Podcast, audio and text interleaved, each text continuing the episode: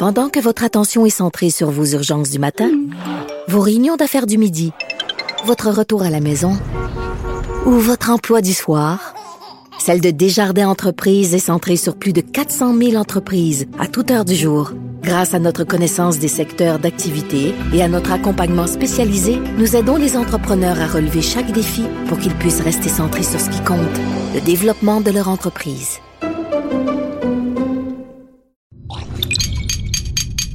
Cube Radio.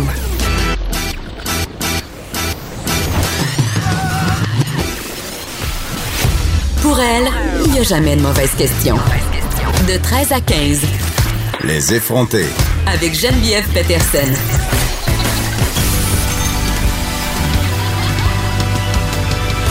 Cube Radio. Bonjour, j'espère que vous allez bien. Je me demande, est-ce que vous êtes prêts pour l'ouragan euh, Dorian qui va toucher en fait euh, le Canada Atlantique, ok, l'extrême est du Québec. Ça va être un ouragan de catégorie 1 ou une forte tempête tropicale. Je me demande vraiment c'est quoi la différence entre les deux. Bref, il va pleuvoir bien fort dans l'est du pays. Euh, un, ouragan de catégorie 1, là, euh, ça produit des vents à 120 km h Donc, il va y avoir de la pluie. Euh, ça va brasser pas mal. Mère Nature se déchaîne et c'est de plus en plus préoccupant, je dois dire. Les phénomènes d'ouragan, on en connaît de plus en plus. Il y a eu des morts avant, c'était quand même isolé. Maintenant, en tout cas, je sais pas. Je pense que c'est pas juste moi parce que j'ai regardé sur le site de Météo Média ma Bible pour savoir si ça se produisait plus souvent. Et la réponse, c'est oui. Euh, je blague, mais quand même, euh, il va y avoir de grosses, grosses, grosses, grosses, grosses averses dans les maritimes, certaines parties de Terre-Neuve. Et je, veux juste, en fait, je me sers de ça pour vous raconter une anecdote. Euh, mes proches le savent, j'ai un petit côté survivaliste, OK? Un peu quand même. Et quand j'étais petite, puis je pense encore même que mon père a ça chez lui, mais on avait ce qu'on appelle une, une panterie? Puis une panterie, c'est euh, c'est dans le sous-sol. C'est un vieux mot pour dire une armoire.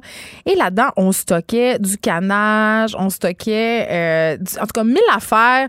Je disais tout le temps à la blague que si la Troisième Guerre mondiale arrivait chez nous, on allait pouvoir survivre un ou deux ans. Puis ça m'est comme resté. Et à chaque fois qu'il y a des événements météo comme ça, euh, ça me plonge dans cette espèce de d'esprit survivaliste-là. Et la dernière fois que c'est arrivé, qu'on nous donnait une alerte comme ça. Là, ça sera moins le cas avec l'ouragan, euh, l'ouragan Dorian, pardon, parce que ça va toucher l'Est canadien. Mais la dernière fois qu'à Montréal, on a émis des alertes comme ça, je me rappelle, j'étais allée m'acheter des galons d'eau parce qu'il disait que ça se pouvait euh, que, hum, les réserves d'eau de la ville soient contaminées parce qu'on sait quand il y a de fortes pluies, parfois les systèmes d'épuration de la misère à fournir et il y a des avis d'ébullition. Donc, je me, pensais vraiment dans, dans Walking Dead. J'étais allée m'acheter des, euh, des galons d'eau et j'avais entreposé un peu de canage, mais c'était vraiment ridicule parce que j'habitais dans Rosemont et on s'entend que si un, cataclysme survient dans la grande ville, c'est peut-être environ l'endroit où tu es le plus dans marde parce que tu peux pas, tu es captif des commerces, tu peux pas vraiment te sauver. Montréal, c'est un pont et un tunnel, donc tu sais, et c'était rien passé.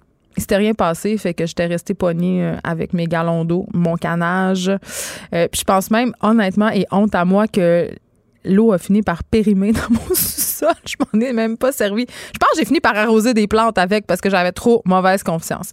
Voilà, c'était ma minute euh, météo média. On jasait hier de l'interdiction euh, des cellulaires dans certaines écoles secondaires. D'ailleurs, je vous ai posé la question sur Twitter et Facebook et vous avez répondu en grand nombre. Je vois que c'est un sujet qui, qui beaucoup, beaucoup de parents. 80% euh, d'entre vous seriez d'accord pour interdire, carrément comme en France, interdire tous les téléphones cellulaires dans les établissements secondaires. Et j'avais envie, euh, voyant un peu le, l'état dans lequel ça nous plonge parce que ça, a vraiment suscité les passions. Les gens ont répondu avec vigueur. C'était vraiment intense sur les médias sociaux. Là. On se questionnait sur c'est qui les parents qui payent des cellulaires de ce leurs enfants? Ça n'a pas de bon sens. Euh, ils sont cyberdépendants. Donc, voyant ça, j'avais envie d'approfondir le sujet aujourd'hui puis de parler de cyberdépendance chez les jeunes parce que le nombre de jeunes Québécois âgés de moins de 18 ans qui sont accros aux écrans est passé de 26 à 210 en cinq ans, euh, selon un portrait obtenu par le ministère de la Santé et des Services sociaux auprès d'une vingtaine de centres de réadaptation en dépendance dans l'ensemble de la province. Donc, c'est quand même un bond assez phénoménal et je vais en parler avec la psychologue Magali Dufault. On va essayer de faire le point euh, sur justement pourquoi la cyberdépendance touche plus, plus les jeunes qu'avant, comment ça se manifeste, qu'est-ce qu'on peut faire, est-ce que est-ce que c'est si un problème que ça, euh, est-ce qu'on est cyberdépendant toute sa vie? Donc, toutes des questions qui, moi, comme mère, euh, je dois dire, me hante parce que je donne le mauvais exemple, c'est sûr, mais je trouve quand même que l'utilisation des téléphones intelligents, des tablettes, des ordinateurs prend de plus en plus de place dans ma vie familiale, euh, à l'école. Donc vraiment, j'avais envie qu'on fasse le point sur ce dossier-là aujourd'hui avec une psychologue. La ville de Montréal euh, poursuit l'ex-homme d'affaires Tony Accurso et l'ancien élu municipal Frank Zampino pour tenter de récupérer 26 millions en fonds publics. Je vais faire le point sur ce dossier-là avec Jean-Louis Fortin, qui est chef de notre bureau d'enquête au Journal de Montréal. Alex Dufresne sera avec nous. Elle va nous parler euh, d'une figure bien connue de l'Internet des années 90, Anna Moog. Je ne sais pas si vous la connaissez. Ça se peut que non. si vous la connaissez pas, c'est pas grave, mais elle a une histoire assez rocambolesque et intéressante et vous allez voir pourquoi euh, son influence a été très, très grande dans la culture YouTube d'aujourd'hui. Donc, vous voyez, on reste tout le temps dans les espèces de sujets euh, liés à l'Internet. ça fait partie de nos vies maintenant, puis ça vient de quelque part. On va recevoir aussi Hugo Kavenaghi, qui est président directeur général de Sainte-Anne et auteur du livre Osons l'école, parce qu'il y a un collège, le collège Sainte-Anne. Je ne sais pas si vous connaissez cet établissement-là. Ben, ils ont dévoilé ce matin un projet d'école du futur. C'est un établissement, un projet éducatif qui, n'ayons pas peur des mots, en tout cas, ce sont leurs mots et j'ai bien hâte de voir comment révolutionnerait le monde de l'éducation. OK? Euh, le Collège Saint-Anne, tout le monde connaît ça. C'est un chef de file en matière d'éducation. C'est une école extraordinaire où vont des gens très, très privilégiés.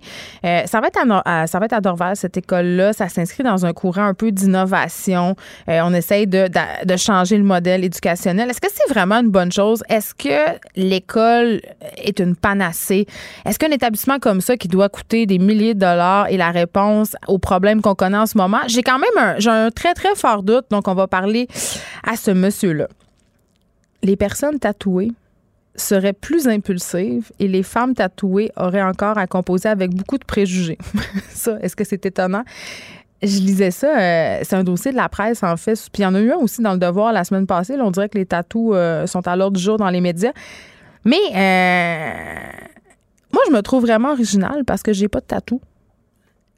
J'ai eu beaucoup de piercings. J'en ai eu, j'ai eu des piercings dans les sourcils, j'ai eu des piercings dans le nez, euh, dans la lèvre, j'en ai eu dans les oreilles et à, à d'autres endroits euh, que je vais garder jalousement secret. Je vais garder ça privé. Mais jamais, jamais, jamais je me suis fait tatouer. J'ai quand même été tentée parce qu'évidemment, euh, c'était très la mode dans les années 90 de se tatouer comme ça l'est encore, évidemment, mais c'était plus marginal dans ce temps-là, je pense. j'ai toujours résisté à ça en me disant que j'allais le regretter plus tard. Euh, puis c'est un peu ça la pensée, l'étude euh, dont parle la presse, c'est de se dire que les personnes qui sont tatouées pensent moins à l'avenir, euh, ils sont plus dans le moment présent, ils sont pas dans la planification, ils pensent pas à la perte de revenus, à la perte d'emploi que ça pourrait générer. Et là, j'avais envie d'en parler avec une, femme parce que bon, ça le dit, les femmes qui ont des tatous sont plus victimes de préjugés. Une femme tatouée, une femme accomplie, une réalisatrice, Anissé Ouellette. Elle, Anissé, elle est très, très, très tatouée. Elle a des manches de tatou, donc les bras recouverts de tatous. Elle a, des tatous apparents, très visibles sur les jambes. Elle en a même dans le cou, elle en a sur les mains aussi. Donc, j'ai envie de, savoir qu'est-ce qu'elle pense de cette étude-là et comment elle vit ça au quotidien d'être tatouée à ce point-là, parce que l'étude révèle aussi qu'il y a une différence entre les tatous qui sont visibles et les tatous qui sont invisibles. Évidemment, les personnes qui sont tatouées dans le visage ont beaucoup plus de stigma que les personnes qui cachent leurs tatous avec leurs vêtements. Mais Annecy, elle en a en grandeur, puis c'est impossible de la manquer, vraiment Donc, euh, je veux savoir si, elle a déjà passé à côté des affaires euh, au nom de ses tatous. L'humoriste Émilie Ouellette est là aujourd'hui pour, et oui, encore me faire sentir comme une mauvaise mère. Et là, on va avoir The débat. Le débat sur la maudite boîte à lunch, là, ben oui, encore, je vous parle encore de la boîte à lunch, mais on s'en sort pas. Qu'est-ce qu'on peut mettre dedans ou pas? Parce que là, la première semaine d'école est passée et là, les petits mots du service de garde ont, en tout cas, dans certaines écoles, ont commencé à circuler. Euh, il y a des contraventions de boîte à lunch, il y a des règlements. Moi, je me demande tout le temps. chaque école a sa politique, euh, mais on va, on, va, se demander qu'est-ce qu'on peut mettre dans les boîtes à lunch ou pas. Genre, les rouleaux aux fruits, là, c'est-tu legit? Et là, je suis assez contente parce que j'ai un, un dans ma manche. Euh, la semaine passée, je parlais avec Isabelle Huot et elle me disait que les petits poissons goldfish, c'était correct. Donc, moi, depuis que je sais ça, mon sentiment de culpabilité a chuté drastiquement on va se demander est-ce que les enfants aussi peuvent apporter des bonbons à l'école? Puis les arachides, qu'est-ce qu'on fait finalement avec ça? Parce qu'on sait euh, que depuis l'année dernière, à la CSDM, Commission scolaire de Montréal, on n'interdit plus les arachides. On a le droit d'avoir des produits qui contiennent des noix, qui contiennent des arachides. Ils n'ont plus le droit d'exiger des parents des produits sans arachides, sauf que ça fait pas l'unanimité. Puis il y a certains enfants qui sont très, très allergiques. Donc, c'est un peu à la va comme je te pose dans les différents établissements. Euh, on n'a pas de règles claires, mais on a des recommandations. Euh, moi, j'ai une école que fréquente mon enfant où on recommande de ne pas amener d'arachides, peu importe. Et dans l'autre école, on est plus, on fait preuve de plus de laxisme. Donc, vraiment, les parents se perdent et ça devient de plus en plus compliqué de faire les lunchs. Aussi, je ne sais pas si vous aviez suivi cette histoire-là en 2014. Moi, ça m'avait beaucoup, beaucoup touché. Euh, c'était l'histoire de Mei euh, Duong. Elle était atteinte de leucémie puis elle cherchait un, donneur vietnamien. Et c'est très, très, très difficile de trouver un donneur compatible en dehors de la famille immédiate encore plus quand on n'est pas caucasien. Et là, il y avait eu un appel, et c'est ça qui avait beaucoup marqué les gens, que ça, avait fait le tour de Facebook aussi. Ça s'appelait Sauvons Méduang. Ça avait été lancé par la communauté asiatique parce qu'on voulait trouver un donneur de moelle osseuse qui serait compatible avec elle parce qu'elle avait besoin d'une greffe de cellules, de cellules souches. Euh, mais, et euh, bon, elle n'en a pas trouvé. Les médecins se sont rabattus sur une greffe de sang de cordon. Cette solution-là, c'est pas la solution idéale. Elle est délicate, elle est risquée, euh, mais ça exigeait pas un niveau de compatibilité élevé et ça a finalement réussi. Euh, donc, elle a eu sa greffe de sang de cordon et depuis, elle a lancé une fondation qui s'appelle Swap the World pour diversifier le registre des donneurs de cellules souches. Elle va être avec moi en studio pour me raconter son histoire. Euh, c'est très, très, très touchant et c'est très important. Vous savez, quand les femmes accouchent et qu'on demande si on veut faire don de notre sang cordon, faut dire oui parce que ça sert euh, à la recherche justement et ça sert justement à des femmes comme euh, comme pour avoir justement accès à une greffe euh, quand on n'a pas accès aux fameuses greffes de cellules souches par un donneur soit de sa famille ou qu'on trouve à l'international. Mais avant ça, il s'est passé une petite aventure ce matin à l'école de mes enfants. il y avait un scandale. Il y avait les, les, parents, et là, et là, je suis désolée de dire ça, j'ai dit les parents, mais c'est pas vrai. Les mères. Les mères capotaient. Les mères étaient en liesse, les mères protestaient. J'arrive, je vais porter mon fils. Et là, je vois euh, dans l'entrée de l'école primaire une agglomération de mamans en beau maudit. Ça gesticule, ça parle fort. Et là, je m'avance, je vais porter mon fils au service de garde et je comprends que la photo d'école qui devait être demain est finalement aujourd'hui. Donc, il y a une erreur les gens se sont trompés. Et là, euh, la fameuse photo d'école, ben, elle est maintenant. Donc, maman, papa n'ont pas eu le temps de préparer leur petit chérubin. Euh, pour la photo d'école. Et là, les mamans sont pas contentes. Ils sont en beau maudit. Euh, ils tombent ça frible la directrice. ça a pas de bon sens. Mon fils est habillé tout croche. Ma fille a pas, elle peignée. Je voulais faire une tresse française. Elle a pas son kit. J'avais acheté un kit. Et là, moi, je regardais tout ça aller, puis je me disais, un, on s'en sac un peu de la photo d'école. Est-ce que c'est encore pertinent, la photo d'école? Premièrement, quand on sait qu'on a des cellulaires maintenant puis qu'on a environ 172 000 photos de nos enfants dans nos téléphones. Je comprends qu'avant, euh, t'achetais les photos d'école pour justement donner à grand-papa, à grand-maman, aux frères, aux soeurs, aux tantes, name Mais maintenant, on peut tous s'envoyer ça dans nos téléphones. Je sais qu'il y a certaines écoles qui se servent des photos euh, de, des années scolaires pour financer des activités, ça je peux le comprendre. Mais quand même, c'est une activité excessivement lucrative pour beaucoup, beaucoup de compagnies indépendantes qui font du gros cash sur le dos justement des parents qui veulent avoir ces photos-là, absolument. Et je me demande bien pourquoi, parce que la plupart du temps, elles finissent au fond d'un tiroir. Euh, donc c'est ça, c'était la grosse affaire. Et je me disais aussi, tu sais, bon, euh, on sait le manque d'organisation souvent dans les commissions scolaires et les écoles, je le dénonce souvent, mais quand il une question d'une photo de classe qui est pas vraiment nécessaire, écoute, il y avait des parents la directrice a fini par leur dire si vous n'êtes pas content, sortez puis tapez dans des casseroles. Elle faisait référence évidemment à la grève étudiante, mais de voir et, de voir des mamans à ce point-là fâchées pour une photo d'école, j'ai juste j'ai juste pas compris. Euh, c'est vraiment l'espèce de, mentalité de mon enfant roi, mon enfant projet. Euh, il faut qu'il ait sa tresse française, il faut qu'il ait sa photo. Je veux dire, son en jogging à l'année longue, on peut-tu se calmer? C'est juste une photo. Et ça m'a amené à penser euh, je me demandais, est-ce qu'il y a trop d'activités dans nos écoles, de déjeuner de ci, de dîner de ça? Tu sais, moi, il me semble qu'il se passe pas une semaine sans que j'ai un mot dans le sac ou dans la boîte à lunch il y a un déjeuner spécial pour la rentrée. On demande aux parents d'apporter quelque chose de spécial, des croissants, des muffins, des petits fruits, du fromage. Après ça, c'est un dîner trois semaines plus tard où on demande aux parents de préparer un plat spécial et d'être présents. Ça arrête plus. C'est comme le festival des festivités. Cette affaire-là, on dirait que les services de garde et les écoles ont du temps à patcher, là, je sais pas. Mais puis je comprends qu'on veut impliquer les parents. Puis je, ne suis pas contre m'impliquer à l'école de mon, enfant, mais c'est rendu que je me sens mal parce que la plupart du temps, je peux pas y aller. Je travaille. Puis je me demande ce que les parents qui travaillent plus que. Parce que moi, je suis chanceuse, là, je suis privilégiée, j'ai un horaire flexible, ai ici. Je suis pas obligée d'arriver au bureau à 9 h. Il y a des gens qui, doivent arriver au bureau à 8 h qui peuvent pas s'en aller prendre la liberté d'aller à un déjeuner de la rentrée ou à un dîner de la rentrée ou accompagner leur enfant comme parents bénévoles à la piscine parce que là, ils n'ont pas d'effectifs pour aider les petits garçons à changer à la piscine. Je comprends pas comment les parents font et je me sens, je me sens super mal puis ça ajoute une pression supplémentaire. Puis mes enfants sont déçus, sont déçus d'avoir la mère qui peut pas souvent être là, qui sera peut-être pas là justement à ce fameux dîner euh, de l'automne parce que j'ai des obligations professionnelles, je dois être à tel endroit à tel moment. Je, me demande si c'était comme ça avant. Je veux dire, il me semble que l'école est rendue un feu roulant d'activité puis que l'école c'est un lieu d'éducation. L'école, c'est un lieu pour apprendre des choses, à la limite pour faire du sport, pour apprendre à interagir ensemble. Mais l'école, c'est pas genre, je sais pas, euh, c'est pas un camp de vacances, c'est pas non plus une colonie. Euh, on n'a pas besoin d'animer les enfants en journée longue, de leur organiser des activités spéciales. Les enfants attendent ça. Euh, c'est ça, il, ne se passe pas une semaine sans que je reçoive un, petit mot du papier qui me fait sentir coupable. Mais est-ce qu'on a vraiment besoin de toutes ces activités dans nos écoles? Est-ce que je comprends qu'on veut faire des milieux de vie, des milieux vivants, mais pour nous, les parents, on en est déjà tellement plein notre casse avec la conciliation de tout, puis de tout, puis de tout, là il me semble qu'on pourrait s'en passer des déjeuners de rentrée puis des dîners de rentrée, ou du moins si les écoles veulent les organiser, mais qu'ils les organisent puis arrêter de solliciter les parents. On est déjà très, très, très sollicités.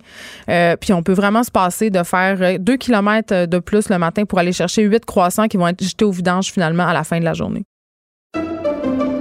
Pendant que votre attention est centrée sur vos urgences du matin, vos réunions d'affaires du midi, votre retour à la maison ou votre emploi du soir, celle de Desjardins Entreprises est centrée sur plus de 400 000 entreprises à toute heure du jour. Grâce à notre connaissance des secteurs d'activité et à notre accompagnement spécialisé, nous aidons les entrepreneurs à relever chaque défi pour qu'ils puissent rester centrés sur ce qui compte, le développement de leur entreprise. Écrivaine, Blogueuse. scénariste et animatrice. Geneviève Peterson, la Wonder Woman de Cube Radio. La ville de Montréal qui poursuit l'ex-homme d'affaires Tony Accurso et l'ancien élu municipal Frank Zampino pour tenter de récupérer 26 millions en fonds publics. J'en parle avec Jean-Louis Fortin, chef de notre bureau d'enquête au Journal de Montréal. Bonjour, Monsieur Fortin. Est-ce qu'on a M. Fortin au bout de la ligne? Bonjour, M. Fortin. Oui, bon, vous êtes là.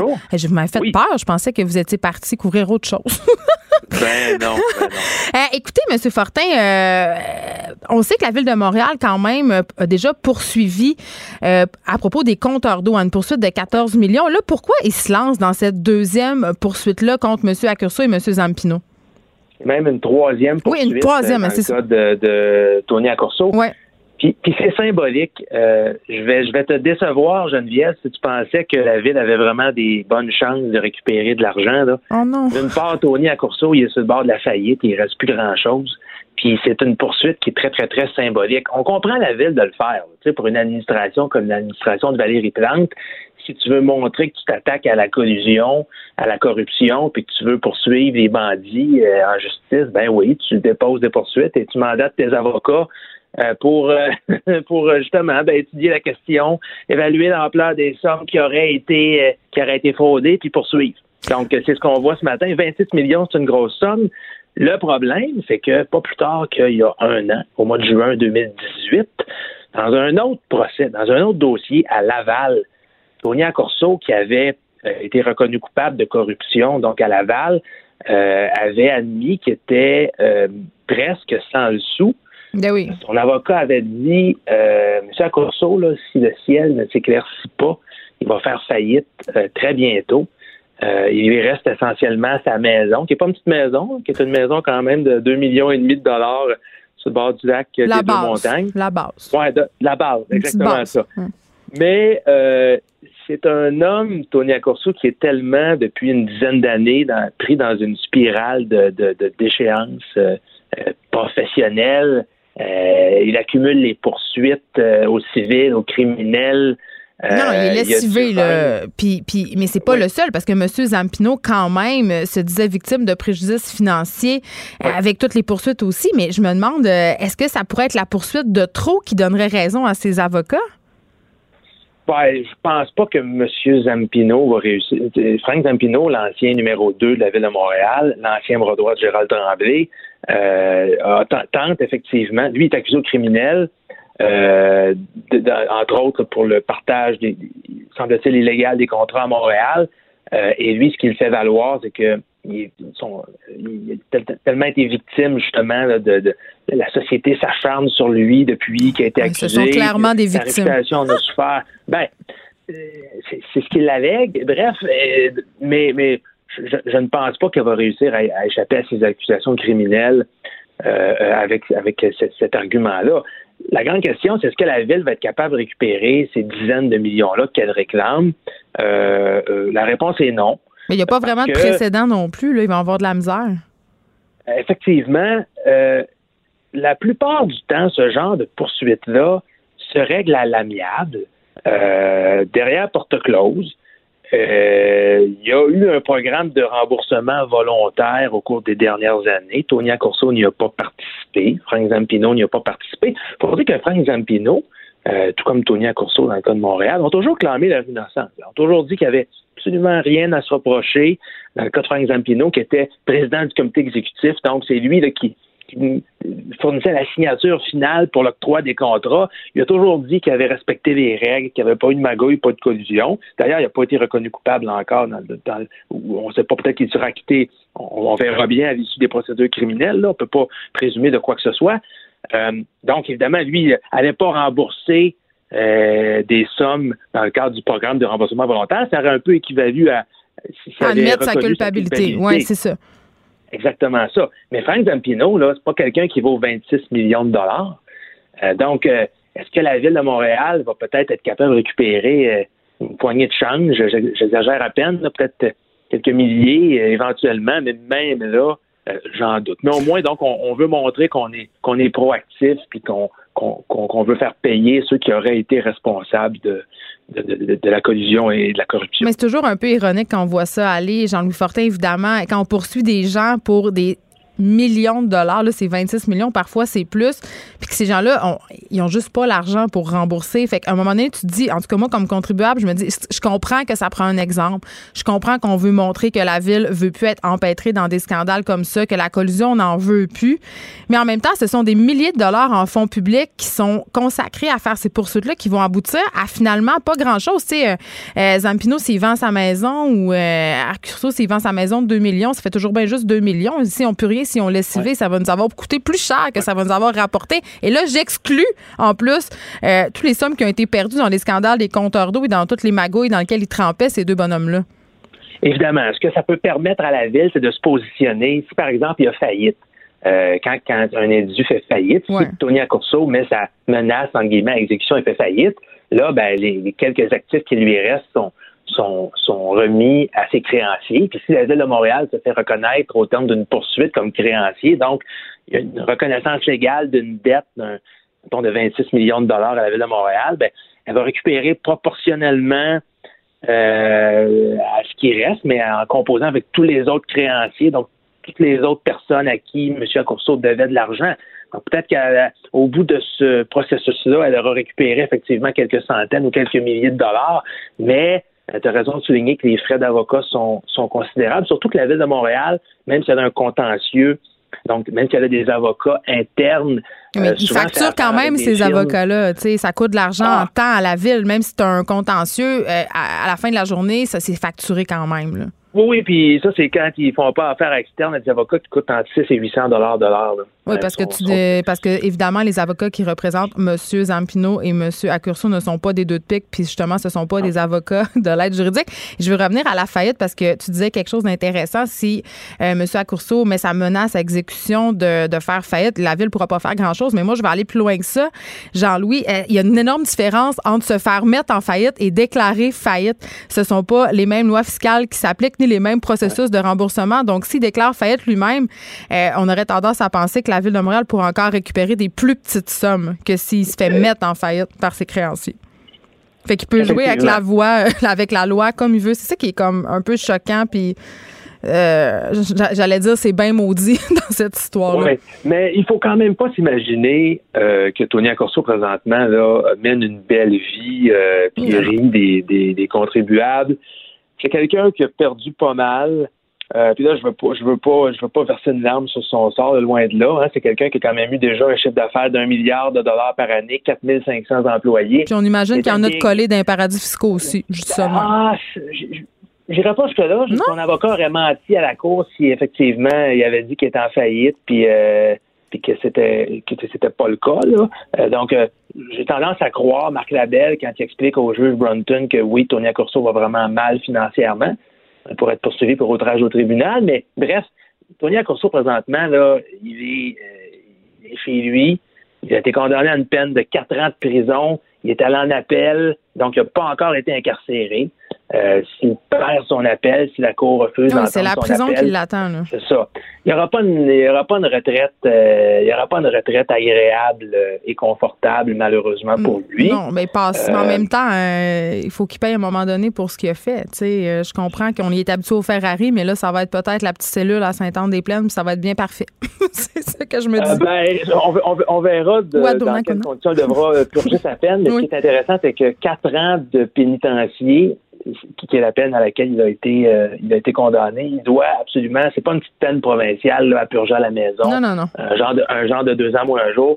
Il est effectivement incarcéré, euh, libéré là, je pense au, faut avoir des modalités, mais je pense au tiers de sa peine pour bonne conduite. Puis on, pense quand même qu'il se conduirait bien. Mais bref, il va devra passer du temps euh, derrière les barreaux si son appel est rejeté et s'il doit euh, aller en prison. Oui. Euh, mais, Montréal n'est pas la seule hein, à poursuivre comme ça, puis pour se donner bonne conscience, je dirais, la ville de Laval a poursuivi beaucoup de gens aussi, dont M. Accourceau, pour des sommes qui ont été euh, qui ont été volées. la ville avait poursuivi anciennement Gilles Vaillancourt également. Donc, c'est une mode, je te dirais, depuis quelques années, ce, genre de, de, de poursuite-là. Puis dans la très grande, en fait, dans tous les cas dont je peux me rappeler, ça s'est soldé par des règlements à l'amiable. Par exemple, quand Gilles Vaillancourt a plaidé coupable et a été condamné à six ans de prison, il a accepté de rapatrier là, ce qu'il y avait. Il y avait de l'argent dans les comptes en Suisse, mais la ville a comme abandonné les, poursuites euh, les poursuites aux civils. Donc, il a tout réglé d'un coup, euh, puis il est en prison, puis maintenant, ben, il, a sa petite vie tranquille euh, avec son cercle d'amis. Mais c'est ça. Et comme tu le soulignes si bien, euh, Jean-Louis, euh, les villes doivent à un moment donné faire quelque chose pour regagner la confiance du public. C'est un dossier qu'on va continuer à suivre. Merci, Jean-Louis Fortin, de nous avoir parlé, chef du bureau d'enquête Journal de Montréal. Je rappelle que la ville de Montréal poursuit l'ex-homme d'affaires Tony Accurso et l'ancien élu municipal Franck Zampino pour récupérer, tenter de récupérer ses 26 millions en fonds publics. Jean-Louis Fortin n'est pas persuadé que la ville va parvenir à ses fins. Pendant que votre attention est centrée sur cette voix qui vous parle ici, ou encore là, tout près ici, très loin là-bas, ou même très, très loin, Celle de Desjardins Entreprises est centrée sur plus de 400 000 entreprises partout autour de vous. Depuis plus de 120 ans, nos équipes dédiées accompagnent les entrepreneurs d'ici à chaque étape pour qu'ils puissent rester centrés sur ce qui compte, la croissance de leur entreprise.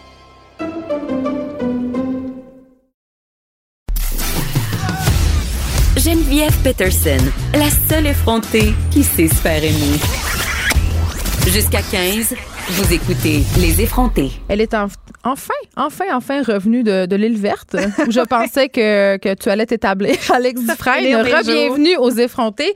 Et là, comme à chaque fois euh, que tu nous visites, je me sens comme une, une horrible vieille matante de 78 ans. On les salue. Je vous adore. Hein, les, si vous avez 78 ans puis vous m'écoutez, bravo. Je, je, vous adore. Écrivez-moi. Mais euh, vous ratez sûrement, comme moi, des épisodes quand on vous parle des phénomènes et des affaires de Jones. et là, quand j'ai vu le sujet euh, de la chronique d'aller... En fait, tu nous parles de quelqu'un, ça fait une couple de fois que tu viens nous, euh, nous présenter des femmes. Euh, la dernière fois, c'était les grand-mères d'Instagram. les cool grand-mères d'Instagram. C'était fort intéressant. par ailleurs, je me suis mis à suivre une coupe de comptes depuis C'est vrai. Oui. Génial. mais tu nous parles d'Anna Vogue. Est-ce qu'il faut dire Vogue? OK.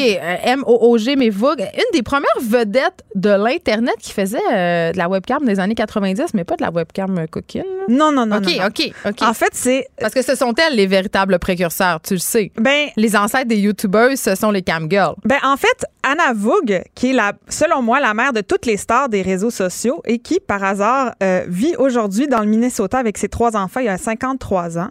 Il faut s'imaginer que cette dame-là, qui est une artiste et une anarchiste, en 97 avait 7 millions de followers. Ça, c'est 7 énorme. millions de gens qui suivaient son compte, mes amis. En 87, Google n'était pas inventé. C'est ça, là. parce Les que- réseaux sociaux n'existaient pas. Et elle, Ouais. avant tout ça, s'est créé un live cam, hein, qui est le phénomène du live casting, qui veut en gros dire que tu es suivi en direct dans ta vie chez vous 24 heures sur 24. OK, attends, je veux juste être sûre que je comprends. Ouais. Euh, elle avait pas juste une petite caméra en haut de son ordinateur pour faire du MIRC puis faire des, des échanges. Là. Elle Non. avait installé, c'était comme Love Story, son affaire. Elle avait installé des caméras partout. Anna Vogue, en 97, a inventé Love Story avant que Love Story existe. Elle s'est mis des caméras partout chez elle. Et là, il faut savoir que c'est intéressant parce que c'est une technologie extrêmement vieille qui s'appelle le FTP. C'était branché sur ta ligne de téléphone. Oui, ça faisait.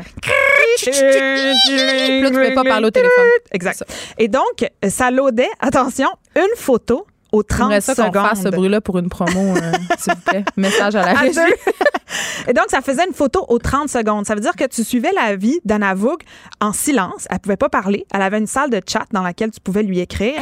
C'est Geneviève, j'en ai regardé Genre, pendant trois heures. Oui, ça faisait photo, photo, photo, photo. Fait que ta voix, prendre une tasse de thé, déposer la tasse de thé, regarder la caméra, mais c'est comme si c'était, ben c'est ça, c'est une image aux 30 secondes. Fait qu'il y a quelque chose de très lent, puis en même temps fascinant, puis c'est très doux, puis elle parle pas. Puis elle, son but, c'était vraiment qu'on puisse observer sa vie, mais qu'elle elle- vous parle par le chat. Et ce qu'elle remarquait, et ce que les gens lui demandaient le plus souvent, c'était Can you see me? Can you wave to me? Est-ce que tu me vois? Est-ce que tu peux me dire bonjour? Un signe comme quoi il y a de l'interactivité.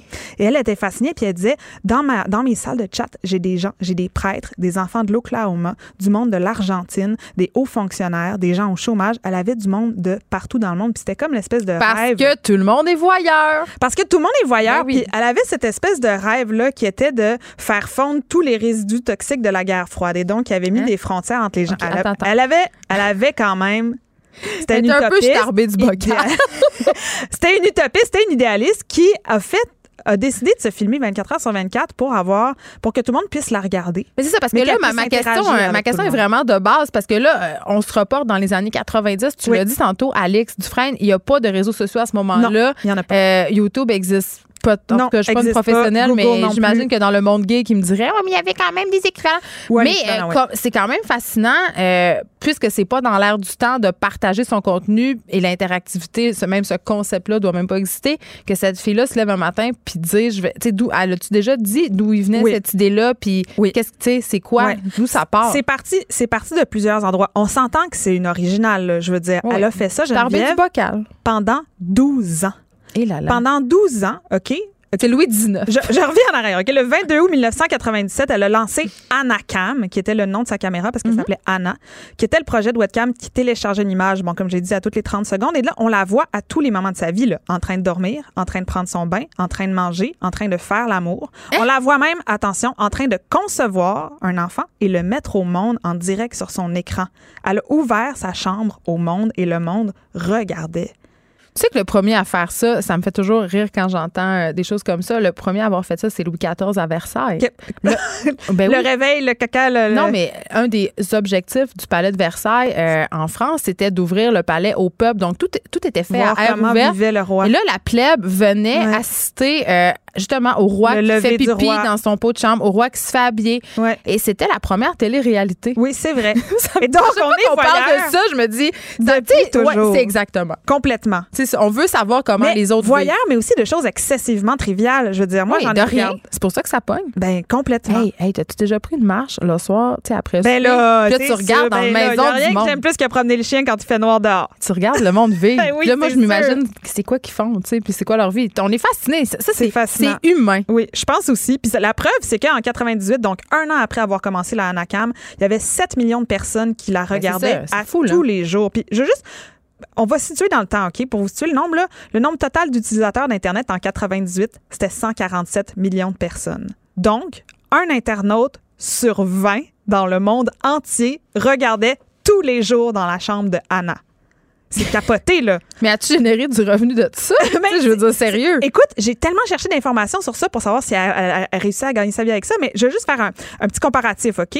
Aujourd'hui, là, sa, sa renommée, là, elle aurait éclipsé toutes les stars des médias sociaux. Kendall Jenner, en ce moment, Hey, a- Miley Cyrus, bye. oui, exactement. Elle dit, je suis la Miley Cyrus, mais sans les gardes de sécurité, parce qu'elle se faisait harceler. Le monde couchait dehors, devant chez elle. C'était Oui, capoté. c'était une star. Kendall Jenner, là, elle compte actuellement 47 millions de followers sur Instagram. Puis on la va pas faire papier. sur une base, puis pas de bouton d'en face, sur une base d'utilisateurs d'Internet de 3 milliards, OK? Donc 47 millions de followers pour 3 milliards d'utilisateurs d'Internet.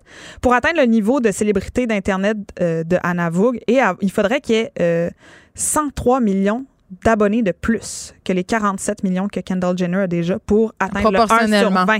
Proportionnellement. Fait que même quand t'es une Kardashian bien connectée, t'arrives pas à la cheville de ce qu'Anna Vogue Mais tu sais, ce qu'on nous vend sur les médias sociaux euh, depuis toujours, euh, c'est l'authenticité. Puis il y avait rien de plus authentique que la démarche d'Anna Vogue, là, à ce que je comprends. Complètement. là. Puis ta voix se raser les jambes, ta voix dans ses pires et ses Mais c'est meilleurs pas moments. stagé, là. C'est pas stagé. Puis elle, elle a vécu. En fait, c'est ça. Une des raisons pour lesquelles elle a parti ça, outre l'idéal utopiste de mettre le monde entier en contact dans son chat room, c'était de se mettre au grand jour parce qu'elle avait vécu des agressions puis était devenue agoraphobe. Et donc, pour rentrer en contact avec l'autre, c'était très difficile. Elle pouvait pas sortir de chez elle. Elle avait peur. Et donc, elle elle, avait a invité l'autre chez elle. elle a dit, je vais m'exposer à 100% parce que quand tu peux rien cacher, t'es tellement exposé puis vulnérable que t'es supporté par ça puis par la communauté. Et donc, il y avait comme euh, cette espèce d'idée-là en arrière. Et Anna, là, elle a été exposée au Museum of Modern Art de New York, là, quand même. là. Donc, c'est-à-dire que... Oui, parce que c'est, tu sais, là, on, on essaie d'analyser le, le phénomène d'un point de vue strictement sociologique, mais c'est une démarche artistique aussi, quelque Ben, part. tu sais. Complètement. Tu sais, je veux dire, 20 ans avant Twitter, elle a partagé sa vie pendant 12 ans. C'est pas juste parce que tu as un gros besoin d'attention. Mais pourquoi on la connaît aussi peu? C'est juste moi, pour vrai? Mais non, non, elle a, elle a disparu Ouais. en quelque sorte. Elle continue à publier des choses sur les réseaux sociaux puis tout ça, mais euh, un- quand elle a eu son troisième enfant, justement par souci de sécurité, euh, Ou juste parce qu'elle était plus capable de pas savoir était où les bas solitaires. Là, je sens sa douleur. Je comprends qu'après trois enfants, il se passe de quoi? Ah ben écoute complètement. Puis elle s'est dit ben moi premièrement c'est pour la sécurité de mon enfant parce que les gens évidemment tu, tu le sais là t'es une, une personnalité publique mais, Mais le harcèlement j'ai pas les 7 trolls, millions de non, followers sur les médias mais elle sociaux, dit le- le- il y a quelque chose qui n'a pas changé depuis 97 sur internet puis c'est les trolls les commentaires harcelants Ah les commentaires violents Ouais. quand tu es une femme sur internet qui se montrait nue Oui, puis reportons-nous, là, retournons euh, 20 ans 80. plus tôt, là, il n'y avait pas eu MeToo, on n'était pas dans la même conscientisation sociale du tout, là. Donc, ça Exactement. devait être lettre sur un moyen temps. Vraiment. Et donc, euh, euh, pour elle, ce qu'elle dit, c'est qu'en en 97, c'était assez euh, dangereux. Elle dit J'ai eu le même niveau de gloire que Miley Cyrus, mais rien ne, me- rien ne me protège. Je me suis retrouvée agoraphobe, j'avais des harceleurs et j'avais peur d'aller dehors. Je pense que ça devient encore pire maintenant. Internet est beaucoup plus dangereux pour les femmes. Ça, c'est ce qu'elle Ben ça, c'est sûr. Mais je reviens à ma question. Elle a-tu monétisé cette affaire-là? Je veux dire, a vu de quoi aujourd'hui, Vogue, ah, au Minnesota, avec ses trois ça a l'air ça a l'air assez modeste là, comme mode de Ah, vie là. hein? Vraiment puis ah, ce que tu vois derrière c'est le but c'était pas de se faire envoyer des sacoches là puis de faire des du unboxing là. le but a dit je souffrais d'agoraphobie invalidante mais j'avais envie de partager mon art avec le plus large public Puis aucun possible. réseau de télé, euh, euh, ça m'étonne quand même. Mais elle a peut-être qu'on le passé, sait pas. mais elle a passé ça. à I, elle a passé oui. à plein plein de réseaux. Elle s'est fait interviewer, elle était dans plein de magazines, là, elle a été super célèbre. Mais tu sais, comme comme le dit ton film d'ailleurs, là, fabuleuse, là, t'es, t'es la star, t'as 7 millions de T'es la followers, saveur du jour, puis le lendemain, euh, tu disparais. Elle a quand même fait ça pendant 12 ans. Puis elle, elle disait, pour moi, le World Wide Web naissant semblait être un système de pouvoir déstabilisant non hiérarchisé qui me permettait d'atteindre cet objectif, l'objectif de pouvoir euh, parler à l'autre. Nous pourrions parler entre inconnus et contourner complètement le système hiérarchique et patriarcal mis en place. Oui, c'est la pour nous garder démocratisation de la parole. C'est ce que sont les médias sociaux avec, bon, euh, les upside et les downside, j'allais dire. Mais Exactement. quand même, c'est un outil formidable de Oui, puis elle disait, elle parle de l'impulsion motrice de l'Internet collectif qui a un désir ardent de dire bonjour. Tu sais, elle disait, c'est quand même fou parce que s'il y a une chose qui, qui changeait pas, c'était ça, c'était salut-moi, est-ce que tu, Tu me te vois? rappelles, au début de Facebook, euh, dans les statuts, fallait, euh, que- c'était que faites-vous en ce moment? Tu sais, euh, Oui. Il, fallait, il t'incitait Ou à quoi pensez-vous à quoi en ce pensez-vous? moment? Il y avait des affaires. Là, il nous reste un peu de temps. Alex, euh, tu voulais... Ben, j'avais le goût qu'on... Je- ça, reste dans le, OK. ça reste dans le même euh, Registre. dans le même registre de choses de pourquoi on regarde ça sur internet puis ça existe puis il y a beaucoup de gens qui les regardent c'est-à-dire que bon on avoue qu'on arrive à comprendre un peu plus la démarche mais là j'ai réalisé euh, récemment qu'il y avait peut-être que c'est moi la grand-mère parce que je viens de réaliser ça mais Non, j'ai mais réalisé on se rappelle que t'es pas sur Instagram. Là. Je, le souligne à gros traits à chaque j'essaie émission. de conserver euh, mon, ma santé mentale essaies de préserver ton âme d'Instagram. Ouais, j'essaye, mais c'est difficile. Oui. Euh, en fait, ce que j'ai réalisé cette fin de semaine, de parenthèse aberrante, mon ami euh, a adopté une petite fille de la DPJ qui a un, un retard mental et donc elle est dans une classe Est-ce spécialisée. qu'on a le droit de dire retard mental ou on doit dire personne vivant avec une situation de handicap? Je, je sais plus qu'est-ce qu'on a le droit de dire. En tout cas, je, je- je lance ça dans l'univers. OK, elle a un, un challenge d'apprentissage. Et là, tu l'as dit en franglais. les Ok, courriels ouais, je vais rentrent! jamais m'en Les sortir, courriels je vais jamais rentrent! m'en sortir. Et donc, euh, cette petite fille va dans une classe spécialisée et euh, ce qu'on a appris, euh, sa mère et moi, hier avec désespoir, c'est que toute la journée, ils regardent des vidéos sur YouTube. Ah, mais écoute, euh, ben oui. OK, tu savais ça, toi? Non, mais moi, je. Des écoute, enfants qui ont besoin de doublement plus d'attention, de doublement plus d'énergie pour apprendre ouais, l'alphabet. mais là, il faudrait. là, il faudrait se tâcher devant YouTube. là. Non, je comprends. Là, c'est facile de s'insurger vite comme ça. Il faudrait savoir c'est quoi la stratégie pédagogique derrière ça. Premièrement, est-ce qu'il y en a une? Qu'est-ce que c'est quoi les vidéos qu'ils regardaient? Combien d'heures? Parce que moi, euh, je sais que pour avoir un plusieurs enfants, mais dont un fils de 4 ans, il peut arriver chez nous puis me dire Maman, on écoute un film toute la journée, puis finalement, je me rends compte que c'était cinq minutes. Là. Oui, oui, donc, faut je faire comprends. attention. Mais, Mais la- c'est parce qu'après ça, j'ai vu c'était quoi les vidéos parce qu'elle a dit Ah. on le met sur l'ordi, on le met sur l'ordi. Fait que j'ai dit très bien, ma Ah, chérie, OK. qu'est-ce que Fait que moi, j'essayais de sauver les. Non, tu veux pas sauver ce qui va, tu veux pas sauver ce qui va se passer bientôt. Et là, ce que j'ai découvert, c'est l'univers curieux et extrêmement lucratif du monde de la destruction de choses sur YouTube. Ils trachent des affaires. Le monde casse des choses Ah, et mais des ça- millions de gens regardent ça. Ben, et là, je comprends, je comprends. Ça, ça, c'est euh, l'effet cathartique. ça mais moi, ce que je comprends, c'est que ces enfants-là, au primaire, ont regardé je ne sais combien de temps sur YouTube Ouais. des gens rouler sur différentes choses, des choses croustillantes et des choses molles. Alors là, de la, de la, de la SMR? C'est non, non, mais ça doit toucher une autre partie du cerveau qui est pas loin.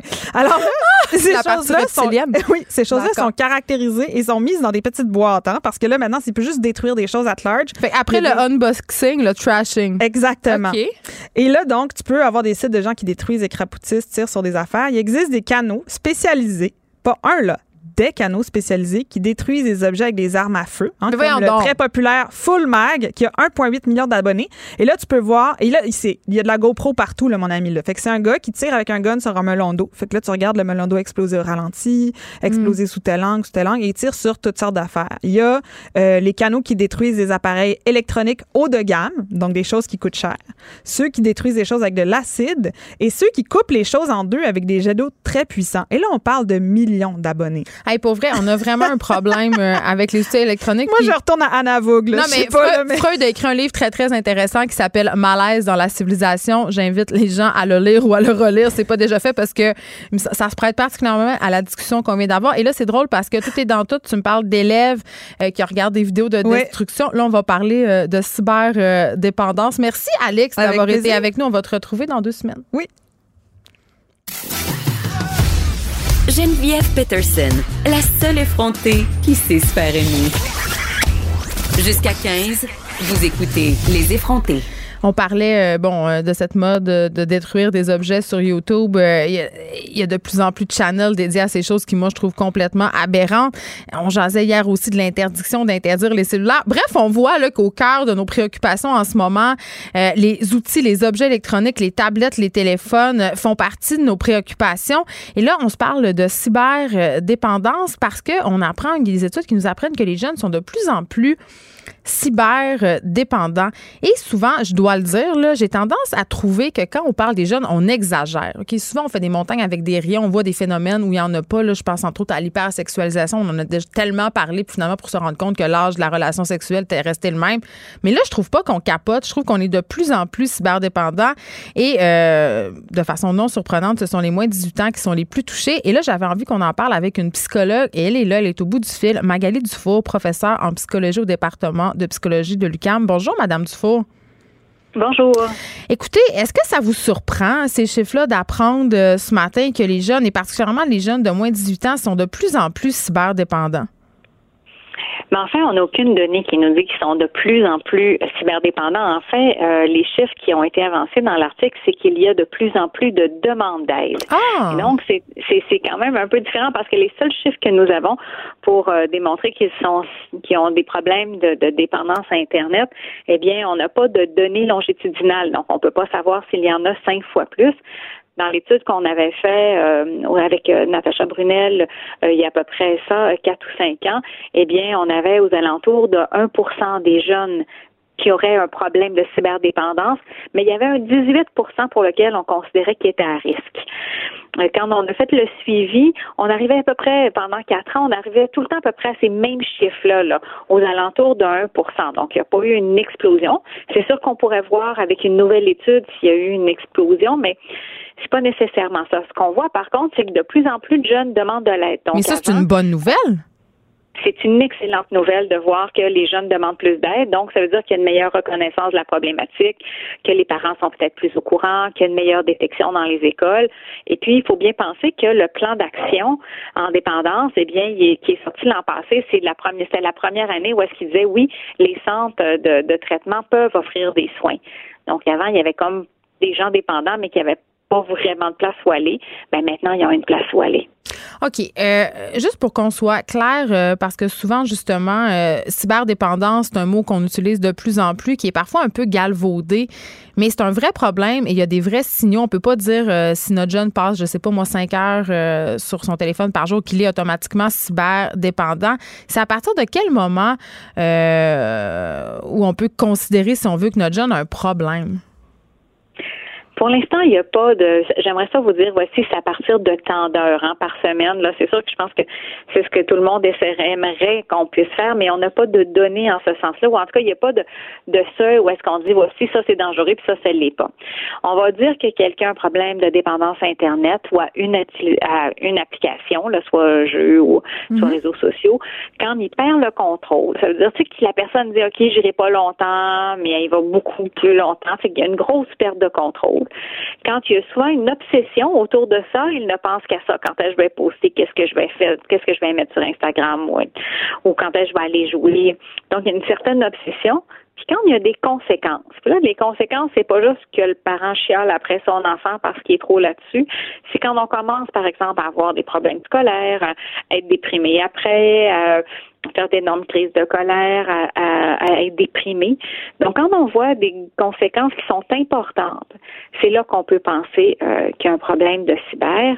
Dans l'étude qu'on avait faite auprès des jeunes, justement, dans les premières années ou qui étaient dans les centres de traitement, nos jeunes étaient euh, plus de 50 heures, 55 heures par semaine sur Internet. là, là, quand, on considère, quand on considère qu'une job à temps plein, c'est 40 heures, c'est quand même assez frappant, là c'est quand même assez fréquent. Fait que c'est pas juste deux, trois heures, puis c'est qu'il y a un peu de devoir à travers ça, puis qu'il y a un peu de, comme quand je parlais au téléphone quand on avait 15, 14, 15 ans, là, c'est qu'on est vraiment dans une intensité, puis il y a une certaine, ça prend la place de d'autres choses. Il y en a qui se lèvent la nuit, là, ou qui dorment pas, ou qui vont oublier de s'alimenter. Exactement. Fait que donc là, on commence à avoir des pertes de contrôle quand ça commence à empiéter sur les besoins primaires. Le sommeil, c'est souvent la première chose hein, qui prend un peu le, le bord. Là. Donc, euh, quand ça commence à empiéter sur le sommeil, les habitudes de vie, le sport, puis même des fois, ce qu'on voit, c'est que le réseau social hors ligne, donc les amis d'école, commencent à les trouver trop intenses. Puis en fait, on les voit de moins en moins. Ils commencent à plus sortir. Isolement, donc à s'isoler. Donc, tout ça, ça, c'est des signes que la personne commence ou est peut-être en, détresse pour un autre problème de santé mentale, mais, mais c'est des signes qui disent, ben, peut-être faut consulter ou faut au moins en discuter pour voir qu'est-ce qui se passe. Un truc qui m'a surprise, Madame Dufour, c'est que la cyberdépendance, parfois, est différente chez les filles euh, et chez les garçons. Par exemple, les filles vont être plus dépendantes aux médias sociaux, tandis que les garçons vont être plus dépendants aux jeux vidéo.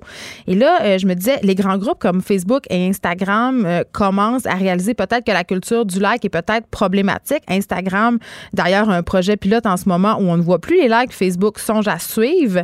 Pensez-vous que ça pourrait régler une partie du problème, surtout chez nos jeunes filles? Mais c'est sûr que tous les éléments de renforcement, que ce soit des likes ou que ce soit de tu es bon dans le jeu vidéo, euh, c'est souvent à ça que les gens deviennent euh, qui deviennent qui deviennent un peu plus dépendants. Le, mot est peut-être un peu trop fort, mais c'est ce qu'on aime. Hein?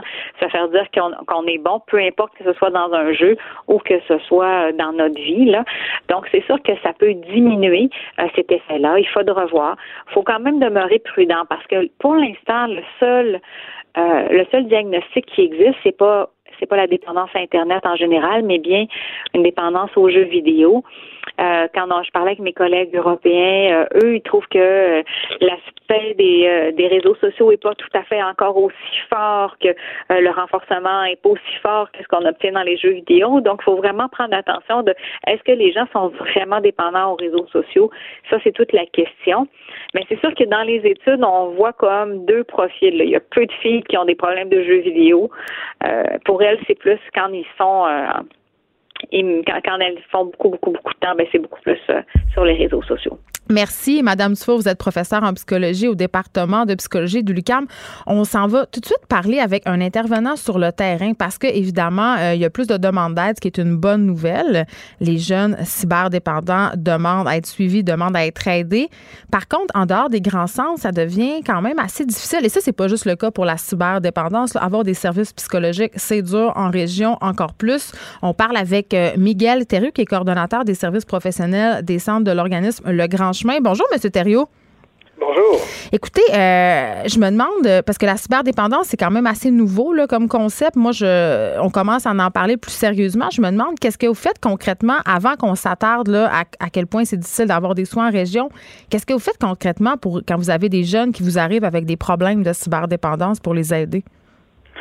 Ben, il faut comprendre que dans notre contexte à nous, on parle d'un service de forte intensité avec hébergement. OK, là, c'est en cure fermé. tout à fait. Donc, c'est vraiment en partenariat avec le réseau de la santé euh, que des services sont offerts aux adolescents, c'est-à-dire que les adolescents vont être détectés et vont être évalués dans les CIS et les CIUS dans chacune des régions du Québec. Et par la suite, lorsqu'il y a un besoin d'hébergement parce qu'il y a une situation qui est plus complexe au niveau familial ou parce que la situation de l'adolescent est plus complexe en lien avec euh, euh, des problèmes, d'autres problématiques personnelles, avec des problématiques de santé mentale, à ce moment-là, ils nous sont référés pour un service avec hébergement qui peut durer de 8 à 10 semaines. Mais dans quel état ils vous arrivent, ces jeunes-là, M. Thériault? Hein, ils nous arrivent avec euh, des, Ils veulent-tu, euh, premièrement? Sont-tu, est-ce qu'ils veulent? Est-ce qu'ils sont conscients qu'ils ont un problème? À la base, et ça, c'est pour tout niveau de dépendance, qu'on parle de dépendance à l'alcool, aux drogues ou euh, aux applications Internet, c'est certain que les adolescents qui viennent chez nous perdent un peu de leur liberté, sont en symptômes de sevrage lorsqu'on parle des substances, ils sont dans un moment difficile de leur vie et la motivation est souvent euh, en lien à des pressions à l'extérieur d'eux. Donc les parents, l'école. Exactement. Et nous, euh, le travail qu'on a à faire dans un premier temps, c'est de travailler à faire en sorte que l'adolescent s'approprie cette motivation-là, à la fois en étant de plus en plus conscient de l'ampleur du problème et d'autre part en ayant confiance que les choses peuvent changer.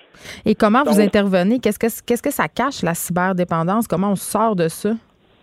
Ben, dans un premier temps, c'est de reprendre un équilibre de vie. Donc, c'est l'élément numéro un. Autre élément à tenir en compte, c'est que ce sont des, des jeunes qui ont peu développé leur habileté sociale, leur habileté relationnelle, quoi qu'il, que comme tous les autres jeunes, ils en ont besoin. Donc, c'est rapidement de développer la capacité que l'adolescent va avoir de créer des liens avec les autres autour de lui. Et c'est souvent par ces relations-là que le travail réel va commencer que la personne va être en mesure de se réapproprier les habiletés, des compétences et avoir confiance à faire face à la vie hors ligne. Ce qu'il avait perdu et ce qui l'emmenait à surinvestir dans le fond, là, euh, euh, Internet, dans le fond, euh, sa vie en ligne.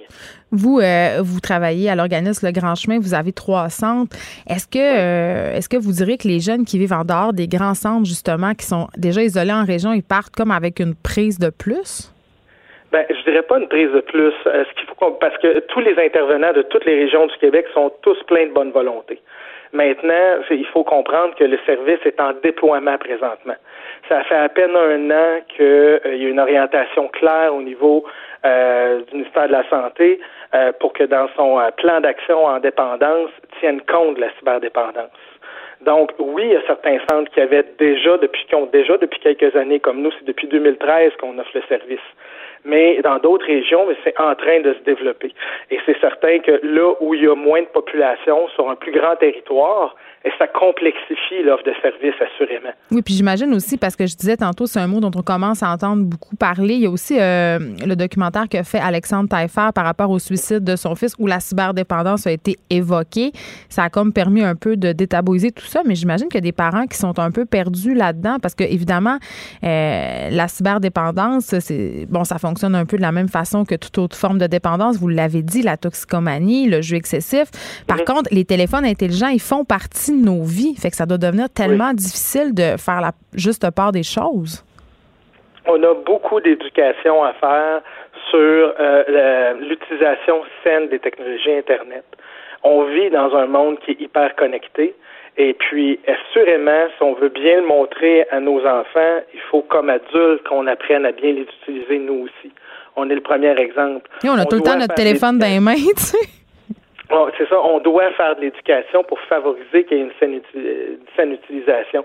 Et ça, c'est complètement l'autre pendant du traitement. Toute la prévention, toute l'information qui est à faire au public, et c'est pour ça que je trouve très positif que le gouvernement s'y penche présentement et qu'il va mm. avoir des démarches de fait, justement, pour avoir une image, une idée beaucoup plus large, une meilleure compréhension de ce qui se passe présentement, et puis qu'on puisse agir pas juste euh, en, en amont, mais en aval également. Là. J'ai une question, euh, parce que quand ils sortent, ces jeunes-là, bon, ils ont fait leur thérapie, euh, c'est quand même assez long.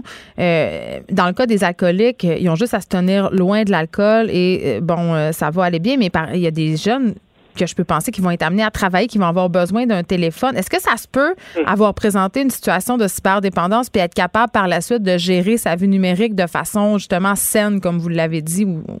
En fait, oui, c'est qu'il ne faut pas voir Internet comme un tout. La personne n'est pas dépendante, en fait, d'Internet. Internet, c'est tout simplement un protocole de communication qui permet d'accéder à des, à des pages web et à des applications. Ce sont les applications elles-mêmes qui, dans leur interaction, vont favoriser la perte de contrôle, va emmener le phénomène de la dépendance à travers des médias sociaux, à travers euh, les jeux vidéo qui, eux, sont beaucoup plus reconnus maintenant, les jeux massivement soir en ligne pour lesquels il y a euh, euh, la classification internationale des maladies a mis vraiment un diagnostic.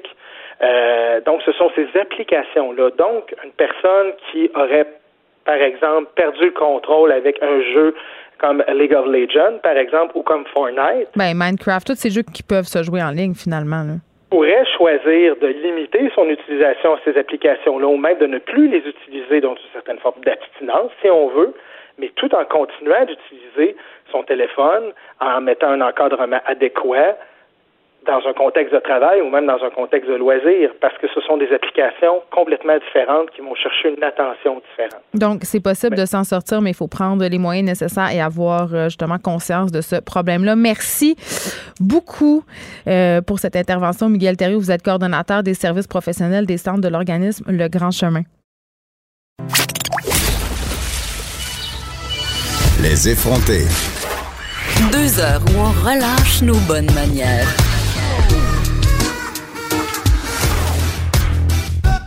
Cube Radio. Le Collège Sainte-Anne, illustre établissement scolaire, a dévoilé ce matin euh, un projet d'école du futur. Finalement, un établissement et projet éducatif supposé révolutionner le monde de l'éducation. Et j'en jase avec le principal intéressé, Hugo Kavenaghi, qui est président directeur général du Collège Sainte-Anne, mais qui a aussi écrit un livre qui s'appelle Osons l'école des idées créatives pour animer notre système éducatif. Bonjour, Monsieur Kavenaghi. Bonjour. Écoutez, euh, je regardais ça ce matin, évidemment, sur les images euh, de projection. C'est excessivement beau, mais c'est quoi exactement cette école euh, du futur-là qui devrait voir le jour en 2020, je crois? Écoutez, on a décidé de, réinventer tout simplement l'éducation. mais c'est quoi le problème de l'éducation? Bah, écoutez, je pense que n'est pas sans savoir qu'actuellement, on a quand même 35 de décrocheurs. On s'aperçoit que le système fonctionne difficilement et on fait les choses depuis, on fait les mêmes choses depuis euh, des décennies, euh, on pourrait même dire euh, des, des, centaines d'années, alors que on s'aperçoit que les, les connaissances sont, sont, vraiment accessibles actuellement. Hein. On s'entend qu'en 2019, les, les connaissances sont dans les poches des élèves et malgré tout, on continue d'enseigner de la même façon comme dans les années 1900. Euh, Mais oui, euh, je comprends, M. Kabenagui. Puis comme euh, moi, j'ai trois enfants qui fréquentent trois écoles différentes et je comprends. On a connu des réformes du milieu de l'éducation qui se sont avérées, en tout cas à mon sens, plus ou moins heureuses. On est de plus en plus dans l'apprentissage par acquis, par projet. Je pense que c'est un peu ça l'idée de cette école-là, de travailler peut-être moins sur les masterclass, comme on dit, la relation maître-élève, comme en 1900, là, justement. Euh, ce qu'on fait actuellement, nous, on se base, c'est simple, on se base sur toutes les recherches euh, scientifiques, sur toutes mhm. les données probantes. On s'aperçoit qu'il y a beaucoup de choses qui ont été découvertes dans les dernières années, et malheureusement, en éducation, on n'en tient pas vraiment compte. Nous, ce qu'on fait, c'est on décide de redéfinir l'expérience d'apprentissage. Laisser les enfants cinq heures par jour assis à écouter un prof, euh, c'est prouvé maintenant que c'est contre-productif. Il faut aller beaucoup plus vers des pédagogies actives. On sait écouter, on retient que 10% de l'information qu'on écoute. Alors on veut mettre les élèves en action, on veut les faire travailler euh, par projet, entre autres, mais pas uniquement. Vous savez, on parle beaucoup de compétences, mais pour être compétent, il faut avoir des connaissances. Donc on ne met pas du tout de côté les, les compétences disciplinaires, mais on veut donner du sens à l'école. On peut euh, avoir une école rigoureuse, mais on peut avoir du plaisir dans l'apprentissage. Ben, Malheureusement, ouais. oui, allez-y. Non, allez-y. Non, on s'aperçoit que malheureusement, les élèves euh, n'aiment pas l'école, euh, décrochent de l'école, manquent de sens.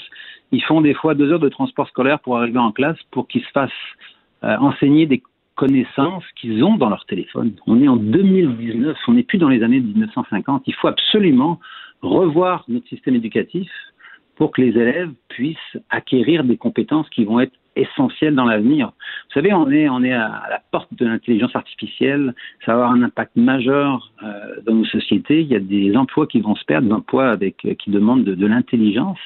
Euh, on ne pourra pas concurrencer les ordinateurs sur des choses qui font mieux que nous. Donc, il faut développer chez les jeunes des compétences qu'on appelle du futur, des compétences humaines. Et les employeurs le disent. On veut, on veut embaucher des jeunes avec des attitudes. On va s'occuper des, des compétences entre autres.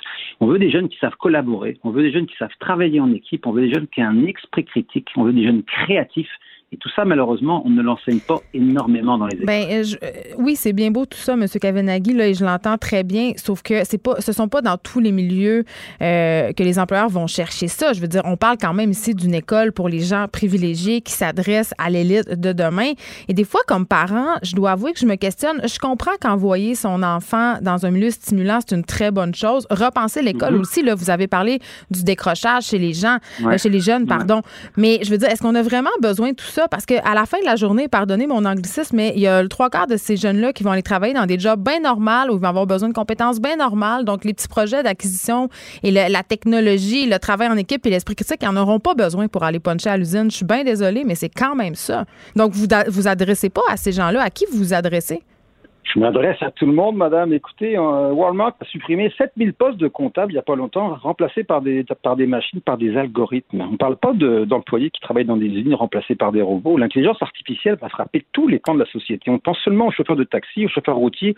Ça, ce sont des emplois de base, entre guillemets. Donc, il faut absolument on a un, un enjeu de société qui est énorme. Il faut l'attaquer à la base. Et à la base, c'est l'école. C'est l'école primaire, c'est l'école secondaire. Il faut, il faut, on peut pas continuer comme on fait actuellement. Et- et- on le voit bien. Et ça, je le comprends et je suis totalement d'accord avec vous. Mais vous dites que votre école s'adresse à tout le monde. Moi, j'ai envie de vous demander, ça va coûter combien par élève par année? Ça va coûter, comme ça coûte dans toutes les écoles actuellement privées, aux alentours de 4 000 dollars. Mais vous êtes conscient que c'est pas tout le monde qui peut se payer ça, là? On est d'accord, mais ce n'est pas seulement le collège Chantal qui peut faire une école comme celle-ci. C'est pas. Écoutez, on s'en va vers la construction d'une centaine d'écoles dans les dix prochaines années. Euh, le projet éducatif, les enseignants dans les classes ils peuvent très bien revoir leur mobilier, faire une approche euh, beaucoup plus dynamique, faire une approche de pédagogie active. On ne parle pas d'une école particulière pour faire ça. Oui, c'est sûr, si l'école est plus belle, si elle est vitrée, si on a des espaces différents, ça aide. Mais ça, c'est un moyen, comme l'ordinateur en classe est un moyen. Donc, vous savez, souhaiteriez les que le modèle s'étende à d'autres types d'écoles, que ce soit l'école publique ou peu importe? Tout à fait. On construit une école, mais derrière l'école, ce qui est plus important dans- actuellement, c'est le projet éducatif. Et nous, on va construire une école qui va correspondre à notre projet éducatif. Parce qu'effectivement, actuellement, c'est bien beau de faire des belles écoles, mais si on fait la même chose dans la même école, oui, tant mieux. Elle est plus éclairée, elle est mieux ventilée, ça va aider à l'apprentissage. Les jeunes vont être plus heureux de venir à l'école. Mais à un moment donné, c'est le, le- le core business, vous me passerez l'expression, c'est la pédagogie, c'est ce qui se fait à l'intérieur. Et nous, on réfléchit depuis des années à revoir notre modèle euh, d'enseignement pour que ça donne du sens aux jeunes, qu'ils soient plus contents d'aller à l'école. Et c'est c'est ça l'enjeu actuellement. Est-ce que vous croyez à l'école publique, M. Kavenaghi? Ben, bien sûr, je crois à l'école publique. Mes enfants en primaire sont allés à l'école publique. On ne parle pas d'un enjeu privé-public. Nous, on travaille actuellement et c'est de faire un modèle qui va influencer, on l'espère, positivement. Et puis dans cette école-là, il y a des choses qu'il va falloir qu'on adapte parce qu'ils vont bien fonctionner, d'autres qui vont moins bien fonctionner, mais on ne veut plus d'attendre qu'il se passe quelque chose, que ça vienne d'en. Moi, je pense, je crois beaucoup au modèle. On va faire un modèle on va, écoutez, on s'appuie sur 157 ans d'expérience au Collège Chantal. On s'entend qu'on a un peu d'expertise, donc on ne fera pas n'importe quoi. Donc on a créé un modèle avec des enseignants qui sont des praticiens. Moi, je suis un praticien, je suis pas un chercheur. Donc on fait des choses, on pense, on réfléchit et on adapte et on applique actuellement dans nos écoles. Écoutez, on, je gère actuellement 3000 élèves là, du primaire au collégial. Donc on a un certain nombre d'expertises et on le constate actuellement nos élèves actuellement, avec cette pédagogie-là, dans l'école secondaire qu'on a actuellement, réussissent parmi les meilleurs au Québec. oui, mais ce sont quand même des élèves qui sont issus de milieux privilégiés, donc ils ont tout pour eux. Est-ce que c'est vraiment l'école ou c'est la famille ou c'est un mélange des deux? On pourrait quand même se poser la question. C'est un mélange de tout. On est entièrement d'accord qu'on a des enfants qui sont actuellement favorisés, mais écoutez, on ne parle pas de l'élite de l'élite, là. Et on accueille euh, chez 4 000 nous... par euh, année ah, c'est effectivement, c'est pas. Écoutez, on remet quand même 250 000 dollars de bourse par année, comme la majorité des écoles privées actuellement, pour rendre l'école la plus accessible possible. Hmm. Mais, mais effectivement, je ne cacherai pas que euh, je cacherai pas qu'elle n'est pas accessible à tout le monde. Mais ce modèle-là, ce modèle-là peut être accessible à tout le monde si on l'implante dans les écoles euh, publiques. Je veux qu'on se parle de performance, Monsieur euh, Kavinaghi. il y a un enjeu de société auquel on fait face en ce moment, puis c'est vraiment, puis on en a parlé souvent à cette émission avec des psychologues, c'est la montée de l'anxiété de performance chez les jeunes. Est-ce que vous pensez que dans le type d'établissement que vous mettez euh, de l'avant, qui acte justement sur la performance, on ajoute un peu une pierre à cet édifice-là, à cette problématique-là? Je n'ai jamais parlé qu'on accède sur, euh, sur la performance. Mais vous me parlez de haute technologie, vous me parlez d'accomplissement. C'est quand même la, la pression est quand même euh, est quand même haute, là, est quand même la barre est haute. La technologie chez nous va être un outil d'apprentissage. On ne veut pas en faire des, des, programmeurs. Chez nous, on veut développer des jeunes confiants, conscients et engagés. On veut enseigner la bienveillance. On veut euh, développer une culture du développement durable. Euh, on veut enseigner l'empathie. On s'entend qu'on ne parle pas de performance. Là, on veut des jeunes hmm. heureux. On veut des jeunes qui acquièrent des connaissances. C'est essentiel. Et derrière ça, on veut faire des choses beaucoup plus larges. L'activité physique tous les jours. On veut que les élèves travaillent sur des, des projets d'impact social. On parle de la communauté. On parle de, de belles valeurs, je pense, là. Des valeurs humaines. Et oui, effectivement. Et je pense que l'important pour vous, c'est oui d'avoir un beau contenu, mais surtout d'avoir un contenant, un, beau, un bon contenant adapté aussi. Parce que justement, c'est bien beau d'avoir des belles écoles, mais ça prend des programmes. Et je suis d'accord avec vous pour dire que le système d'éducation mériterait un petit revamping. Merci beaucoup, Hugo Kavenaghi, président directeur général du Collège Sainte-Anne. Je rappelle qu'on peut aller voir. Et ça sera en 2020 hein, qu'on pourra se joindre à cette école du futur ou qu'on pourra aller visiter. On se met en 20, on ouvre en 21. Bon, ben, tenez-le vous pour dire, chers parents, mais vous devez avoir un petit peu d'argent de côté. Merci beaucoup de nous avoir parlé de votre école du futur. Pendant que votre attention est centrée sur vos urgences du matin, vos réunions d'affaires du midi, votre retour à la maison ou votre emploi du soir, celle de Desjardins Entreprises est centrée sur plus de 400 000 entreprises à toute heure du jour. Grâce à notre connaissance des secteurs d'activité et à notre accompagnement spécialisé, nous aidons les entrepreneurs à relever chaque défi pour qu'ils puissent rester centrés sur ce qui compte, le développement de leur entreprise.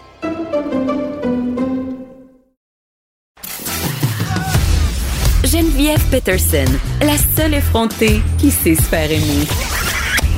Jusqu'à 15, vous écoutez Les effrontés.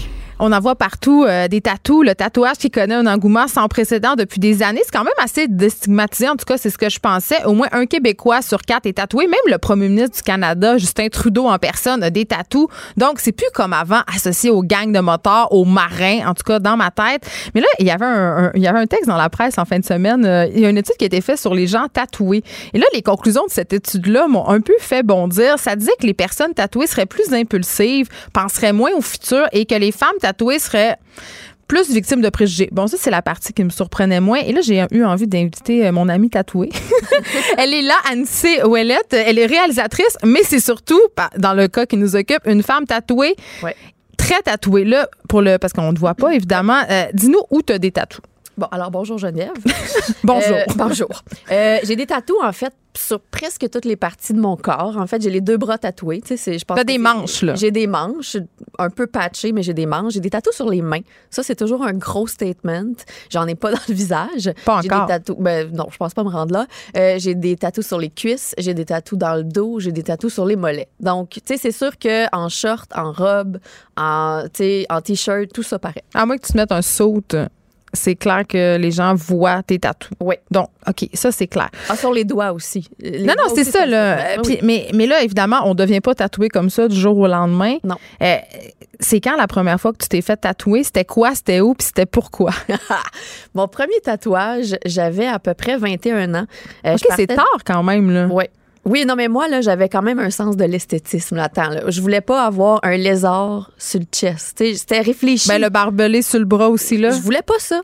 fait que j'ai réfléchissais, j'ai magasiné mes tatoueurs. Tu sais, je suis partie du Saguenay, comme toi, euh, de parents très conventionnels. Donc, je suis arrivée à Montréal à l'université, puis j'avais l'impression que c'était le moment de m'émanciper. C'était un peu un fuck you aussi à... il y avait pas tant que ça de gens tatoués comme moi, j'avais 21 ans. Ben, C'était quand surtout même pas une quinzaine d'années. Exactement. Et je trouvais ça assez badass. Fait que... Ben, je- badass, ou moi, je trouvais ça danseuse, des filles tatouées. Et là, je m'excuse, je dis quelque chose d'épouvantable, j'avoue mon bien, mais dans ces années-là, les filles qui se faisaient faire des petits tatous de rose, puis tout ça, ben, tu sais. Le préjugé, c'est que c'était des femmes de mauvaise vie. Mais je, je pense que cet ancien courant-là, oui, effectivement, comme je te dis, le petit lézard sur le chest, la petite rose sur la Les cheville, pattes de chat, là. les pattes de chat, tout ça, je pense qu'effectivement, ça correspondait à un certain standard. Mais le moment où j'ai commencé à me faire tatouer, euh, un tatoueur qui s'appelait Safwan, que, que- Ouais, parce qu'ils sont des vedettes, les tatoueurs, maintenant, là. comme les chefs cuisiniers, comme beaucoup de gens. Donc, euh, Safwan commençait à être de plus en plus connu parce qu'il tatouait plein de gens connus, dont Guy La Liberté, dont, tu sais, fait que sa, sa- sa liste de clients s'allongeait.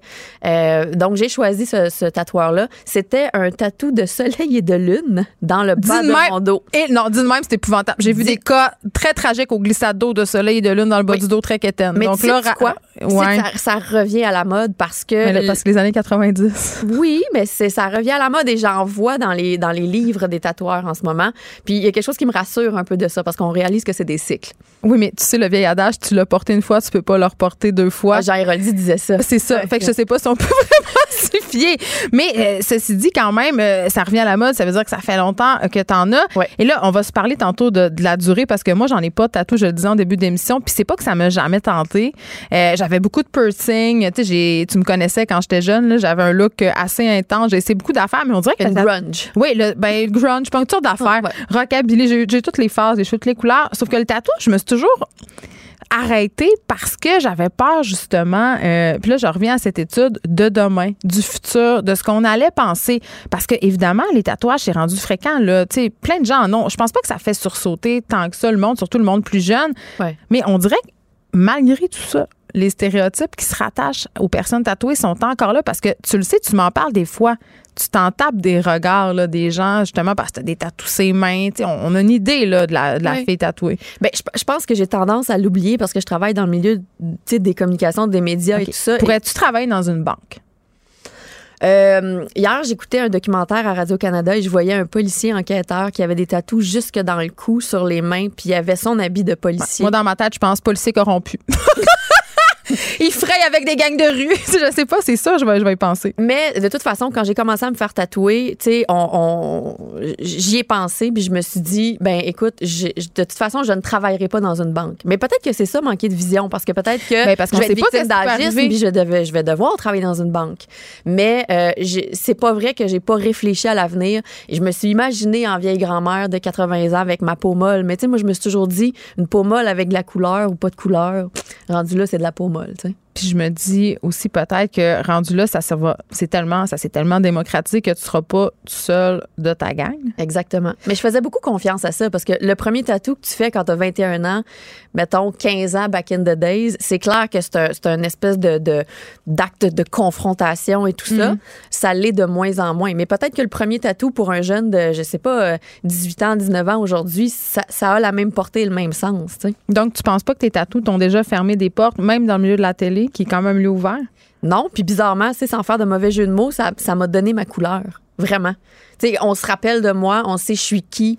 Euh, ça m'arrive très fréquemment de rencontrer des gens. On me dit, ah, c'est toi ça, Anissé, c'est toi ça. Puis, ben, bon, peut-être aussi parce que je, je- je fais un bon travail, mais je pense Ben, on l'espère.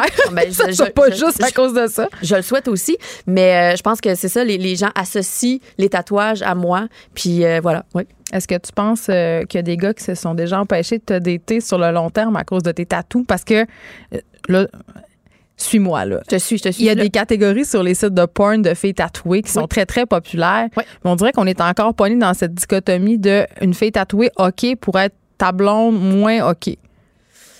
Encore là, ça dépend le milieu que tu fréquentes. Tu sais, Ouais. j'ai- animé des émissions de wakeboard, de snowboard. Je suis dans le milieu de la télé. Fait que veux, veux pas, donné, Ben, tu c'est culture tatou, là. tu fréquentes les gens qui, qui en ont aussi. Donc, je pense que la question se pose pas. C'est sûr que quand tu commences à fréquenter des gens de d'autres milieux, euh, ça m'est déjà arrivé de me faire dire, ben, ma, ouais, ma mère, quand elle va voir ça, elle va peut-être sursauter, tu sais. Ça, ça peut arriver. Mais je me ça suis te fait quoi? Ça te fâche-tu, mettons? Ça me fait un peu plaisir. Ah, mais c'est ça. Ça me fait un un peu côté plaisir. revendicatif. Mais complètement. Mais- J'ai- j'ai- j'aime ça, dé- j'aime, ça déranger. Puis quoi que maintenant, j'ai tellement pas l'impression de déranger avec mes tatous. J'ai tellement l'impression qu'on est au-dessus de ça, mais pas quand je vois des articles comme en fin de semaine. Oui, ben parce que là, je, euh, déboulonnons le mythe, là, parce que t'es. Bon, tu dis, ah, je travaille en télé, j'ai des tatous, là, pour les gens qui écoutent, ils peuvent bien se dire, ah, mon Dieu, c'est ça.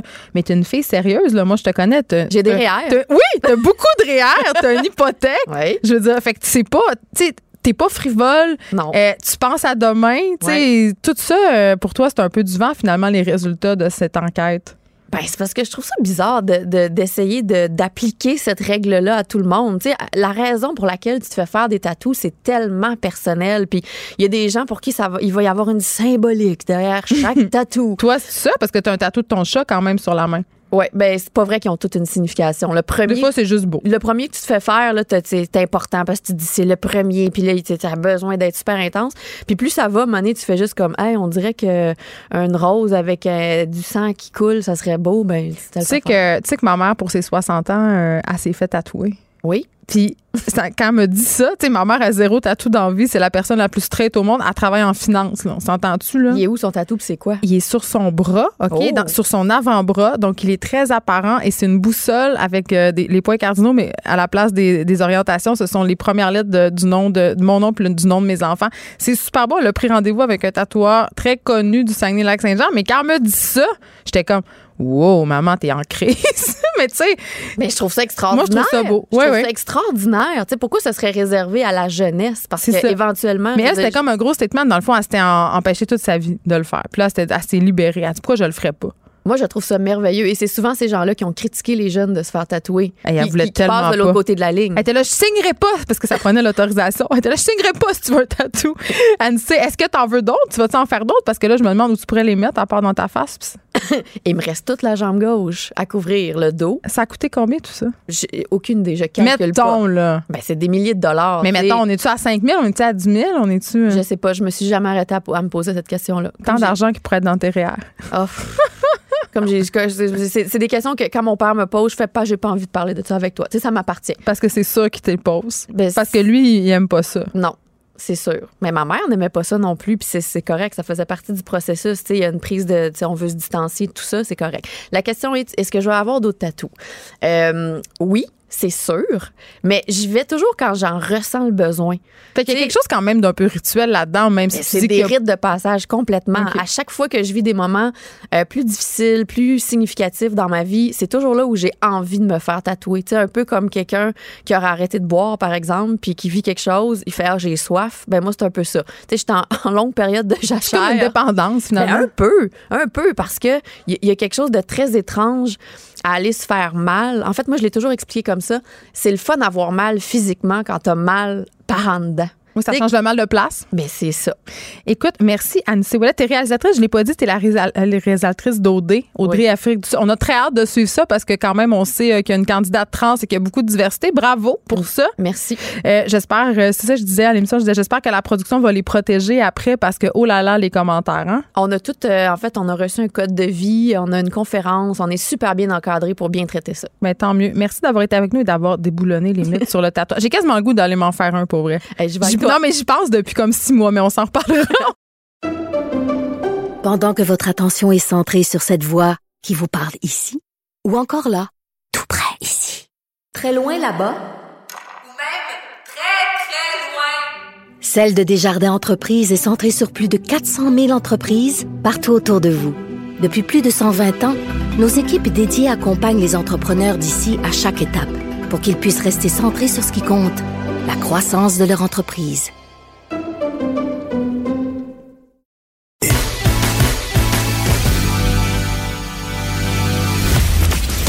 Elle ne tourne jamais sa langue cette fois avant de parler. Geneviève Peterson, Féministe assumée. Puis je tourne vraiment pas ma langue cette fois quand je suis avec Émilie Ouellette. Yes. Toi non plus, tu tournes pas ta langue cette fois. C'est pour ça qu'on t'aime. Voilà. Aujourd'hui, nous aurons un débat et euh, je suis stressée. Ouais, non, mais c'est un quiz un peu. Non, mais- parce qu'on parle, puis là, je- je- les gens sont peut-être un peu tannés d'entendre parler de la boîte à lunch, mais on est comme passif-agressif avec la boîte à lunch. On veut plus en parler, mais on en parle tout le temps. On sait pas trop quoi faire. Tu sais, ça, c'est comme. euh, C'est ça une relation amoureuse. suscite les passions. Ben, c'est parce qu'on est obligé là. Mais écoute, moi, je voulais dire avant, tu sais.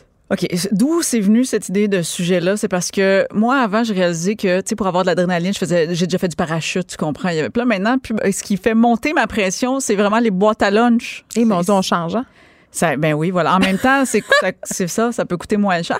Mais parce que là, C'est j'avais moins envie- dangereux pour ta vie, en tout cas. je me suis dit, je resterai pas toute seule avec mon problème de santé mentale. Et là, qu'on me comprenne bien, là, je, je veux nourrir mes enfants. Tu sais, c'est pas une question Ben, de. c'est important. C'est important. On le sait qu'on le fait plusieurs fois par jour, puis tout ça, puis on le fait du mieux qu'on peut.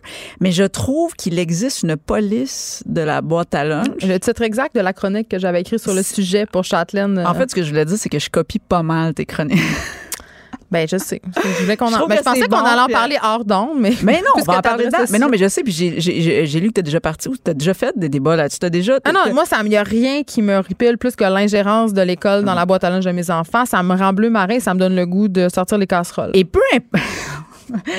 c'est ben, ça serait c'est approprié les casseroles en plus avec les boîtes ça, à exactement. Mais euh, mais mais au-delà de ça en fait je, je- c'est que ouais c'est ça l'ingérence et comment et se faire dire et c'est peu importe la manière qu'on nous le dit c'est inacceptable.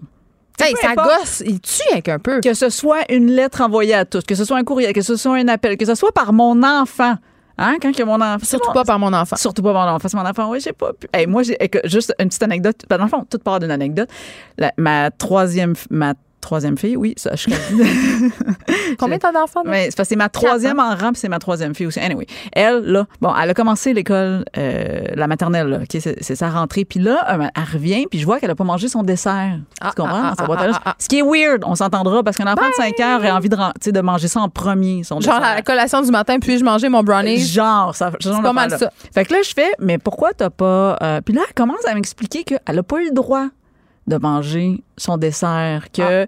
que elle savait pas, qu'elle comprenait pas, mais qu'on lui a dit qu'elle avait pas le droit de manger son dessert. Tu sais, là, c'est un enfant de 5 ans, j'essaie de comprendre, mais moi, je pompe rapidement, tu comprends, dans ce genre T'es déjà, en- à l'heure où elle te raconte ça, t'es déjà, tu Ah, conduis déjà vers l'école. Moi, je suis en train de. de- j'ai envoyé trois courriels. Le, le conseil d'établissement est au, est au courant. Genre. euh, T'as une pancarte je- devant le secrétariat. Mon chum est, est texté, c'est comme attention, il y a un code rouge, tu sais, genre, excusez, j'ai crié.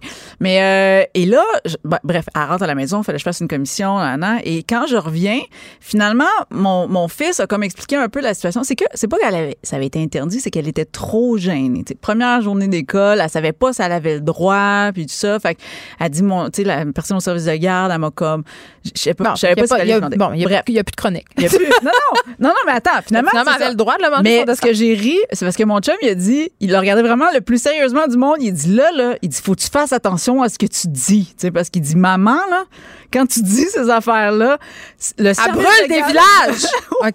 Elle brûle des villages. Et c'est là que j'ai fait, c'est vrai que j'étais un peu intense, tu sais, parce que pour vrai, moi, ils n'ont pas fini leur phrase que déjà, j'ai appelé toutes les personnes responsables, on fait une pétition, c'est déjà en ligne, on a les pancartes demain matin, 7 heures, on entoure l'école. Front page du Journal de Montréal. c'est clair, là, je suis là-dessus. Mais après ça, c'est parce qu'en même temps, en même temps, c'est vrai. Et là, je me suis dit, là, j'ai des questions pour toi, voir si t'as vraiment bien creusé. Déjà pompé. Je, Je, Non, je l'ai-tu creusé, tu penses? je te nomme des aliments, puis Que- tu me dis si on peut les mettre ou pas? Mais attends, préambule. Ouais, moi, qu'on me dise si on peut les mettre ou pas maintenant, je m'en calisse. Oh, là, t'es une rebelle. T'as une- pas de tatou, mais t'es une rebelle. La politique vestimentaire, Ah oui, non. attends, la oui. politique alimentaire, j'en fais fi. Ah oui. hein. Parce que c'est tu quoi, Émilie Ouellet? Vas-y donc. J'ai un excellent jugement. Mais c'est quoi? Je pense que je suis d'accord avec toi, Geneviève Peterson. C'est ça. On a des un excellents excellent jugement. jugements. J'enverrai pas ma fille à l'école avec une jupette qui rentre dans raie, puis je donnerai pas un sac de chips comme dîner. Ben, je- c'est une très bonne base. C'est la base. C'est une très bonne base. Tu sais, le gros bon sens. Le gros bon sens. Malade, ça existe. a- Incroyable. Puis on essaie de transmettre ça à nos enfants. C'est le fun. Mais là, rapidement, là, quand même, euh, chocolat, oui ou non, dans la boîte à lunch? À l'Halloween. Ah, j'aime ça. Fait qu'il y a des fêtes- ah, mais pas à la Saint-Valentin. Oui, aussi. Mais moi, j'aime ça mettre des petites surprises dans la boîte à lunch de mes enfants Voilà. parce que c'est spécial ou, tu sais, s'ils ont quelque chose qu'ils n'aiment pas ou un examen auquel, euh, je sais pas, un examen que ma fille, par exemple, anticipait, on Oui. étudie bien, puis j'y mets un petit mot avec un petit suçon, Un puis petit je dis bravo, bravo. Mais en même temps, euh, là, euh, on fait des associations sucreries, récompenses que j'aime moins, mais parfois, j'aime ça, mettre une petite surprise. Ou quelque chose que tu sais qu'elle de aime. spécial. Un petit quelque chose en surplus. Moi, je suis d'accord avec toi. Tout est, moment dans- donné, est pas dans la rigidité. Un chocolat chaque jour, je comprends, là. Ouais. Mais tu sais, c'est une- c'est un petit chocolat le lendemain de l'Halloween ou à Noël une fois. Tu sais, comme, hey, lâche-moi un basket. Tout est une question de ça. Les bonbons, dans la même ordre d'idée? Même affaire. Même affaire. Avec parcimonie. Avec, tout est avec parcimonie. Une orange, pas coupée. Ah, t'as peu. Hey, là, là.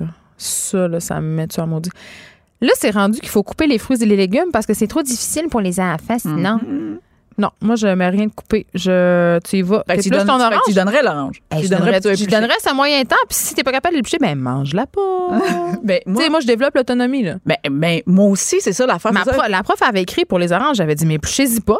Ben non, C'est vraiment très facile, juste ne pas le faire. Exactement. Mais là, après ça, épluche pas. c'est parce que là, il me dit, mais maman, c'est parce que j'ai pas le temps sinon de manger. Mais oui, mais débrouille-toi. Prends une autre collation. Ou prends une autre collation ou ah, pratique-toi à la maison. On va se faire des, euh, des petits concours d'épluchage. de- Moi, je me fais en quatre pour mettre 18 collations par boîte à lunch. Là. Mange ton orange à la fin de la journée. là. Absolument. Ben, là, à la fin de la journée, euh, j'aime pas ça. Bon, Mais ben là, moi, en- t'as pas assez faim. Donc, on donne une orange, on la coupe pas. On coupe pas.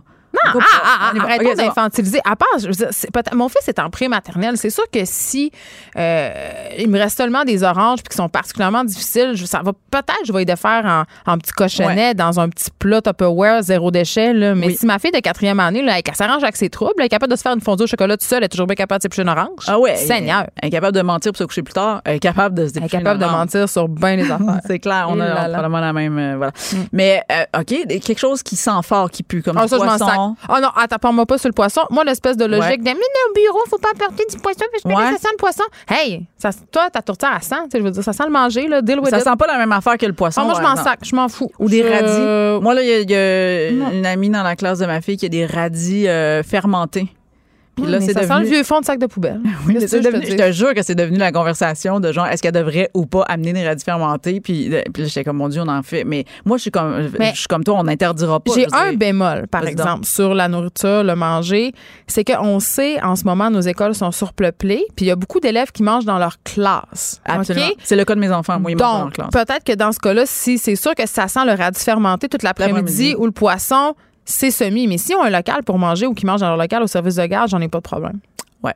Euh, Est-ce que tu es plus du type thermos ou faisons réchauffer au micro-ondes? Ben moi, j'ai les deux en ce moment. Je vis les deux. Euh, mes enfants sont dans une école où il y a un micro-ondes, puis mon fils n'a pas de micro-ondes. Et là, finalement, j'ai adopté le thermos parce que j'étais carré de perdre le petit maudit plat Tupperware qui coûte 26$ parce que si tu le mets dans le micro-ondes, tu n'auras pas le cancer. Là. Ouais. J'en rachèterai pas quatre. Fait que j'ai décidé de thermo, thermosifier ma vie. Mais ça fonctionne, le thermos? Ça fonctionne, ça, ça fonctionne très bien. Puis euh, ils ont des petites molles- ils ont des petites pâtes molles. Ils vont faire comment ils vont passer au travers. Euh, tu passes au travail, mais tu peux n'importe n'importe quel. Non, mais les pâtés chinois, mais tout dans les, dans les thermos. Ouais, Moi, je mets tout. Puis ça Non. reste semi-chaud. Puis euh, moi, quand je me rappelle hey, quand j'étais jeune, là, puis j'ouvrais mon thermos, j'avais hâte de savoir ce qu'il y avait dedans. C'était voilà. Oui, absolument. Puis des ça. fois, je, des fois, je les surprends puis je mets du chocolat chaud dans le.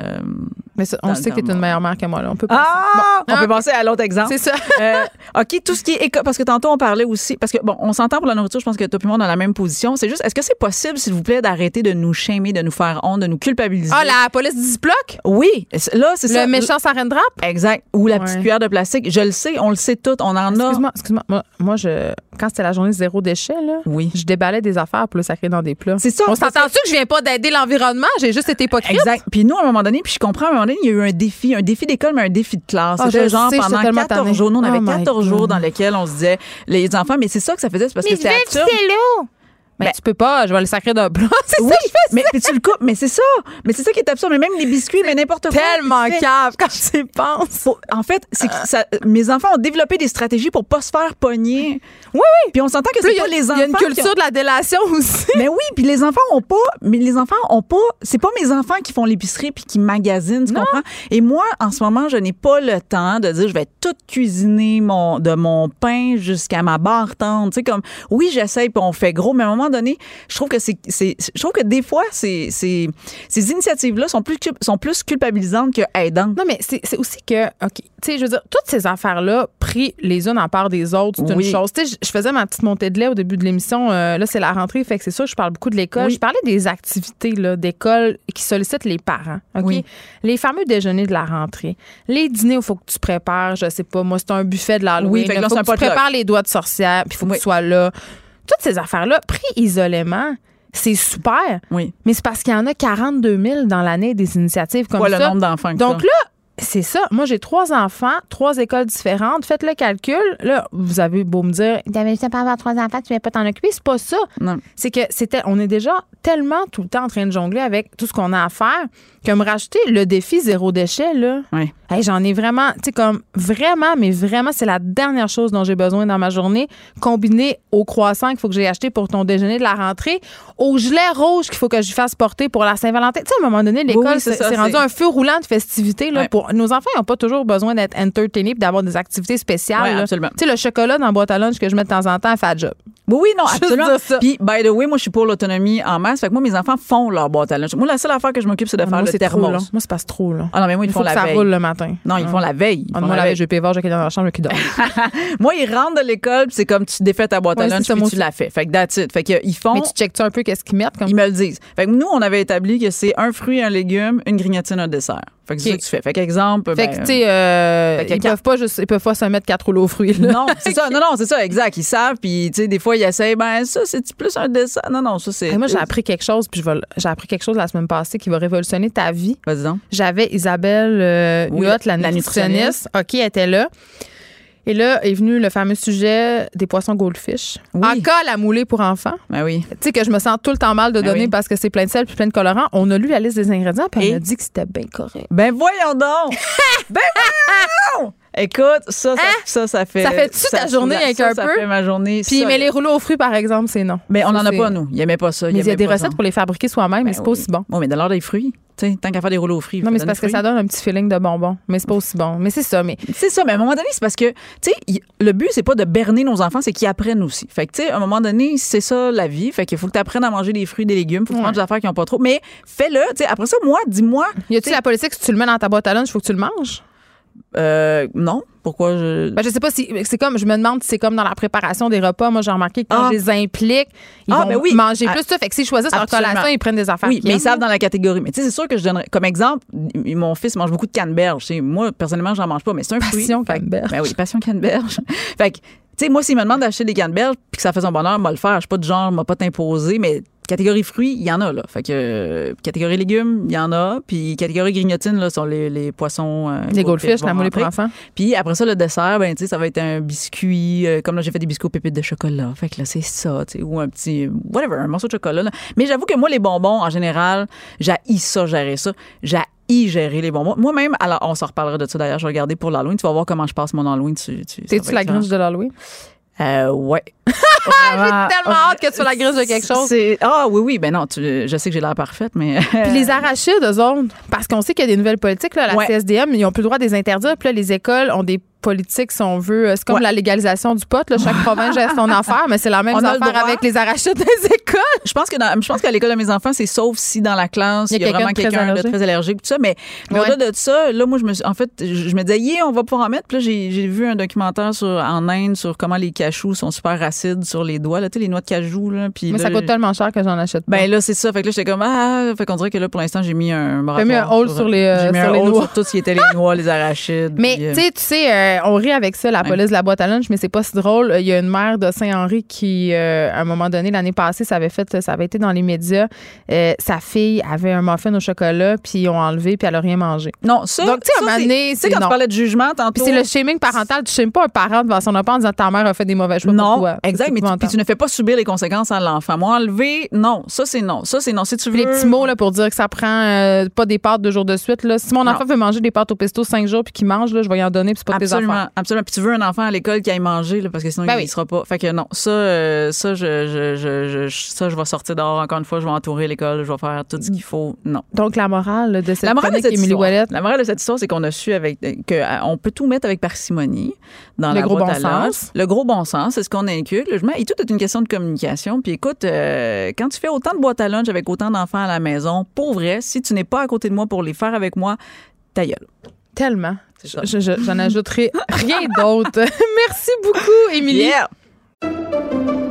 Pendant que votre attention est centrée sur vos urgences du matin, vos réunions d'affaires du midi, votre retour à la maison ou votre emploi du soir, celle de Desjardins Entreprises est centrée sur plus de 400 000 entreprises à toute heure du jour. Grâce à notre connaissance des secteurs d'activité et à notre accompagnement spécialisé, nous aidons les entrepreneurs à relever chaque défi pour qu'ils puissent rester centrés sur ce qui compte, le développement de leur entreprise.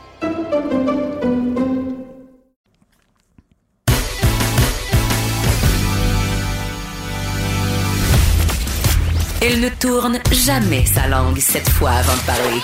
Geneviève Peterson, féministe assumée.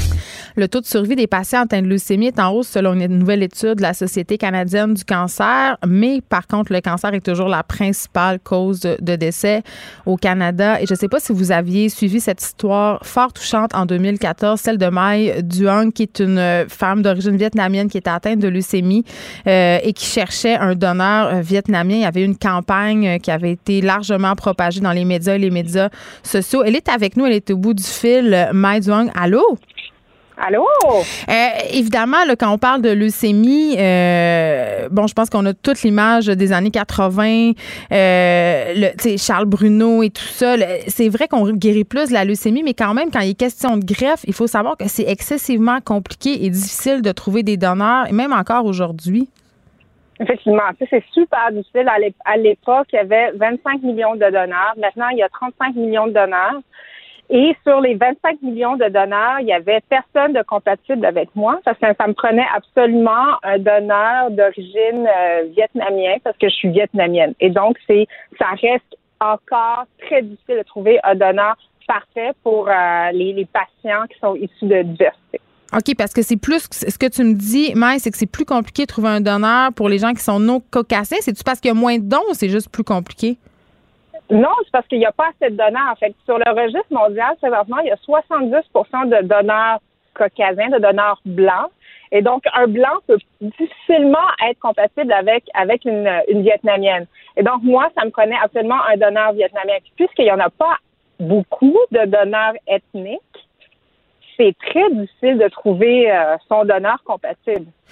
OK. En 2014, évidemment, quand tu as ton diagnostic de leucémie, euh, bon, j'imagine que ça doit être un choc immense, encore plus quand tu apprends que il y a de la difficulté pour trouver un donneur, qu'on organise une campagne, euh, que ça fonctionne pas. Euh, Il y a des gens qui meurent parce qu'ils n'ont pas de donneur. Est-ce que tu as eu peur de mourir?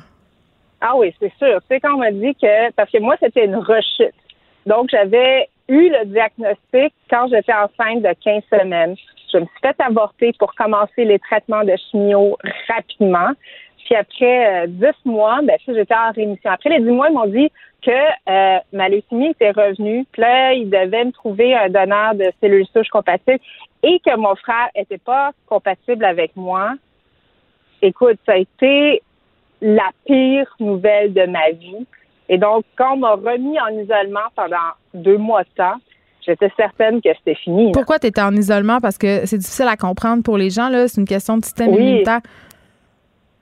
Effectivement. Donc, lorsqu'on a une leucémie ou un, un cancer sang grave, on- on doit nous mettre dans une salle à l'hôpital, dans une salle, dans une cellule d'isolement pour abattre notre système immunitaire. Et donc, on n'a plus de système immunitaire et on est très, très, très, très, très faible. Donc, je ne pouvais pas sortir euh, de cette chambre-là pendant deux mois de temps pour recevoir de la, de la chimiothérapie. Donc, tu étais complètement isolé. Cet état-là, ça s'appelle euh, l'aplasie. Euh, toi, ça n'a pas marché. Tu n'as pas trouvé de donneur. Tu as eu une greffe de sang de cordon, mais ça, c'est quand même assez. euh, c'est pas garanti que ça marche. C'est beaucoup, les chances de réussite sont beaucoup moins grandes qu'avec une greffe de, de donneur de moelle osseuse, par exemple. C'est le, le, le fait, c'est parce que il y a très peu de cellules souches dans un sang de cordon. Et donc, habituellement, les, euh, le, sang de cordon euh, est utilisé surtout pour euh, des cas euh, des enfants pédiatriques. Étant donné que j'étais tellement, euh, tu sais, j'avais perdu du poids, j'étais à, à 110 livres, c'était le niveau ni, euh, maximal. J'arrivais flush pour un centre cordon, mais c'est ce centre cordon-là euh, d'une maman qui m'a qui m'a sauvé la vie. Tu veux dire que si tu avais pesé 111 livres, tu n'aurais pas pu avoir accès puis tu serais décédé de ta maladie? Il y aurait, je pense pas que j'aurais pas eu accès. Il y aurait, il aurait fait des modifications quelconques. Ou peut-être qu'il aurait pris un donneur qui est pas compatible parfaitement, puis euh, qui aurait essayé. Mais tu sais, les, les chances, c'est que lorsque tu n'as pas un donneur parfaitement compatible, on s'en va dans du alternatif. Ou de faire un rejet. Exact. Exact. Et, donc, le but, c'est toujours de trouver un donneur parfaitement compatible pour, euh, pour soi. Quand tu étais malade, tu t'étais fait une promesse? Tu t'étais dit que si tu survivais, tu allais aider les patients à trouver un donneur compatible en créant une fondation. Euh, tu le fais, ça s'appelle Swab the World. Qu'est-ce que vous faites? Ben, moi, moi ma, mon amie qui est devenue ma cofondatrice, qui a été derrière la campagne Save My Drunk, elle et moi, on s'est dit, hey, on va faire quelque chose de plus pour les patients et on veut vraiment diversifier le registre mondial de donneurs de cellules souches et de moelle osseuse. Euh, et on vient aussi aider directement les, patients qui ont justement pas de donneurs comme nous, euh, comme moi. Euh, chose certaine, c'est que tous les deux, on est, on est puis on travaille en publicité. Donc, on a un background en publicité et donc on vient aider les patients en leur donnant des espaces publicitaires pour les patients qui n'ont pas de donneurs de cellules souches. Je veux dire, pour, pour, en, trouver, tu sais, comme je me ferais une publicité, genre, je m'appelle Geneviève Petersen, je cherche un donneur, de, venez voir si vous êtes compatible. C'est un peu ça le principe. Le, principe, c'est que tu viens, tu t'inscris sur euh, notre plateforme technologique et nous, on va trouver de l'espace publicitaire. Et au lieu de prendre, je sais pas moi, une publicité de Coke, on s'arrange avec les médias pour que ce soit ton visage à toi, ton histoire à toi, pour interpeller ta communauté. Et c'est ce qu'on fait. Puis, on a aussi une portion au niveau de la, la fondation où on fait de la sensibilisation, où on va faire des conférences, puis euh, on passe directement au swab, c'est-à-dire euh, on, on, prélève à l'aide d'un Q-tip de Emma Québec les cellules euh, à l'intérieur de la bouche. Mais qu'est-ce que ça fait quand vous les prévez? Vous pouvez voir si une personne est compatible avec quelqu'un qui serait sur la liste d'attente, par exemple? Exactement. Donc, on ramène, on est le seul organisme recruteur de Emma Québec. Donc, on prend ces, ces, ces euh, écuvillons euh, buccales, ces swabs-là, on les donne à Emma Québec et Emma Québec peut le rentrer directement dans le registre mondial. Et donc, toutes ces personnes-là qu'on a ramassées peuvent être une personne qui va sauver un patient dans le monde. Est-ce qu'on peut sauver juste un patient avec un don ou plus, ou on peut en sauver plusieurs? Je pense que le maximum qu'on peut sauver, c'est et de passer à la greffe, c'est euh, deux personnes deux fois. On peut le donner deux fois.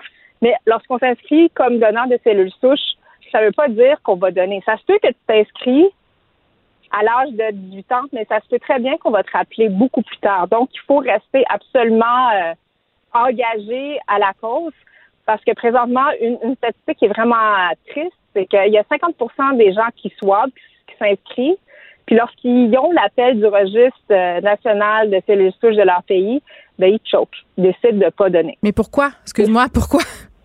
Oui, c'est assez, euh, assez terrible. Mais c'est pourquoi ça fait-tu mal? Je veux dire, c'est parce que. 80% du temps, c'est comme un don de sang.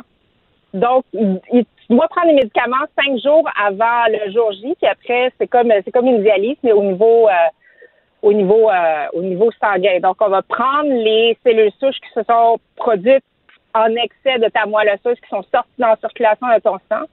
Puis après, on le prend puis on le passe dans une machine de 4 à 6 euh, heures. Puis après, tu s'en vas chez vous, c'est fini. Ou bien dans 20% des cas, c'est vraiment au bloc opératoire. Puis, euh, puis tu restes une journée, mais on craint pas pour la vie d'une personne. Habituellement, qu'est-ce qui arrive, c'est que les gens s'inscrivent parce qu'ils ont vu quelqu'un dans la dans la famille ou quelqu'un qu'ils connaissent, qui ils se disent ah ben tu sais je le ferai pour Mai, mais je le ferai pas pour quelqu'un que je connais pas. Et donc il y a un manque d'éducation, il y a un manque de de, de, de, de, campagne de notoriété. Il y a un manque de notoriété au niveau de, la population. Oui, mais tu sais, on a de la misère, euh, tu sais, Maï, on a de la misère à faire signer aux gens leur carte de don d'organes. On a de la misère à euh, faire donner du sang. Les banques, la Croix-Rouge fait des appels, les Québec à chaque année pour dire que les banques de sang sont vides euh, parce que les gens, évidemment, ils n'ont pas le temps. Tu as parlé euh, euh, qu'il faut peut-être manquer une journée de travail. C'est sûr que quand ça arrive pas à un de tes proches, moi, ça m'est arrivé dans ma famille. J'ai quelqu'un qui a eu une grève de moelle osseuse. Heureusement, il avait une compatibilité avec son frère. Euh, Mais c'était quand même, tu sais, il y, a- des gens qui meurent sur les listes d'attente, littéralement. là. C'est ça que j'ai envie Oui, qu'on oui, dise oui. aux gens. là. Il y a des gens qui ne devraient pas mourir, des enfants, des femmes, des hommes qui meurent parce qu'il n'y a pas de donneur, il n'y a pas de compatibilité, tu sais. C'est extrêmement, puis moi, je trouve ça extrêmement déplorable parce que il y a une solution. Oui, puis le taux de réussite est grand là, quand on fait la greffe, là, ça marche. Oui. Ça, ça marche. Ça marche pas toujours, mais c'est- le c'est un, un traitement de dernier recours souvent lorsqu'on dit que tu as besoin d'une grève de cellules souches ou une grève de moelle, c'est un traitement de dernier recours. Et lorsque les gens sont mal informés, les gens choquent et ça, ça donne des répercussions terribles sur le patient. Parce qu'il y a des patients qui, qui meurent parce qu'ils ne trouvent pas de donneur. Moi, je trouve ça déplorable. Et qu'est-ce qui est aussi déplorable, c'est que c'est seulement les 18-35 ans qui peuvent s'enregistrer en tant que donneur de cellules souches. Fait que 18 et 35 à 35 ans, c'est un c'est un petit groupe, mais c'est un petit groupe qui est sursollicité. Et donc, c'est on compétitionne contre des Nike, des Red Bull, des Coke, puis on essaie de sensibiliser les gens au niveau du don de. Donc, c'est sûr que c'est un immense défi, mais les gens puis les jeunes à qui qu'on a parlé, puis qu'on a parlé du manque de diversité, puis justement qu'il y, a- qu'il y a une possibilité de sauver la vie d'une famille, d'un patient, d'un être humain. Puis quand on en parle à ces jeunes-là, ben, tu sais, je pense vraiment qu'on peut faire une différence. Puis eux autres, ils les réalisent eux-mêmes. Comment on peut faire pour s'inscrire en terminant si on veut euh, être donneur de cellules souches puis aider les patients atteints d'un cancer du sang, euh, Maï? Le, le plus facile, c'est d'aller sur notre site, euh, notre site web swab, S-W-A-B. Ben, je suis sûre que tu vas, le, tu vas, le- tu vas le dire aussi, c'est swabtheworld.com. Et là, on peut même voir les fiches de patients et de survivants. Donc, de patients qui sont actuellement en train de chercher pour un donneur de cellules souches et des survivants, ceux qui ont, survécu euh, à la leucémie ou au cancer du sang. Hmm. Merci, euh, de nous avoir parlé. On te souhaite d'avoir vraiment un grand nombre de donneurs. Moi, pour vrai, ça me touche énormément comme sujet parce que, comme je le disais, j'ai quelqu'un dans ma famille. euh, maintenant, malheureusement, elle est décédée, mais elle a survécu 10-15 ans de plus grâce à une euh, greffe de moelle osseuse. C'est important de donner. Je sais qu'on n'a pas le temps, qu'on a toutes des vies de fous, mais quand même, c'est pas tellement impliquant là, et ça peut sauver des vies. Cube Radio.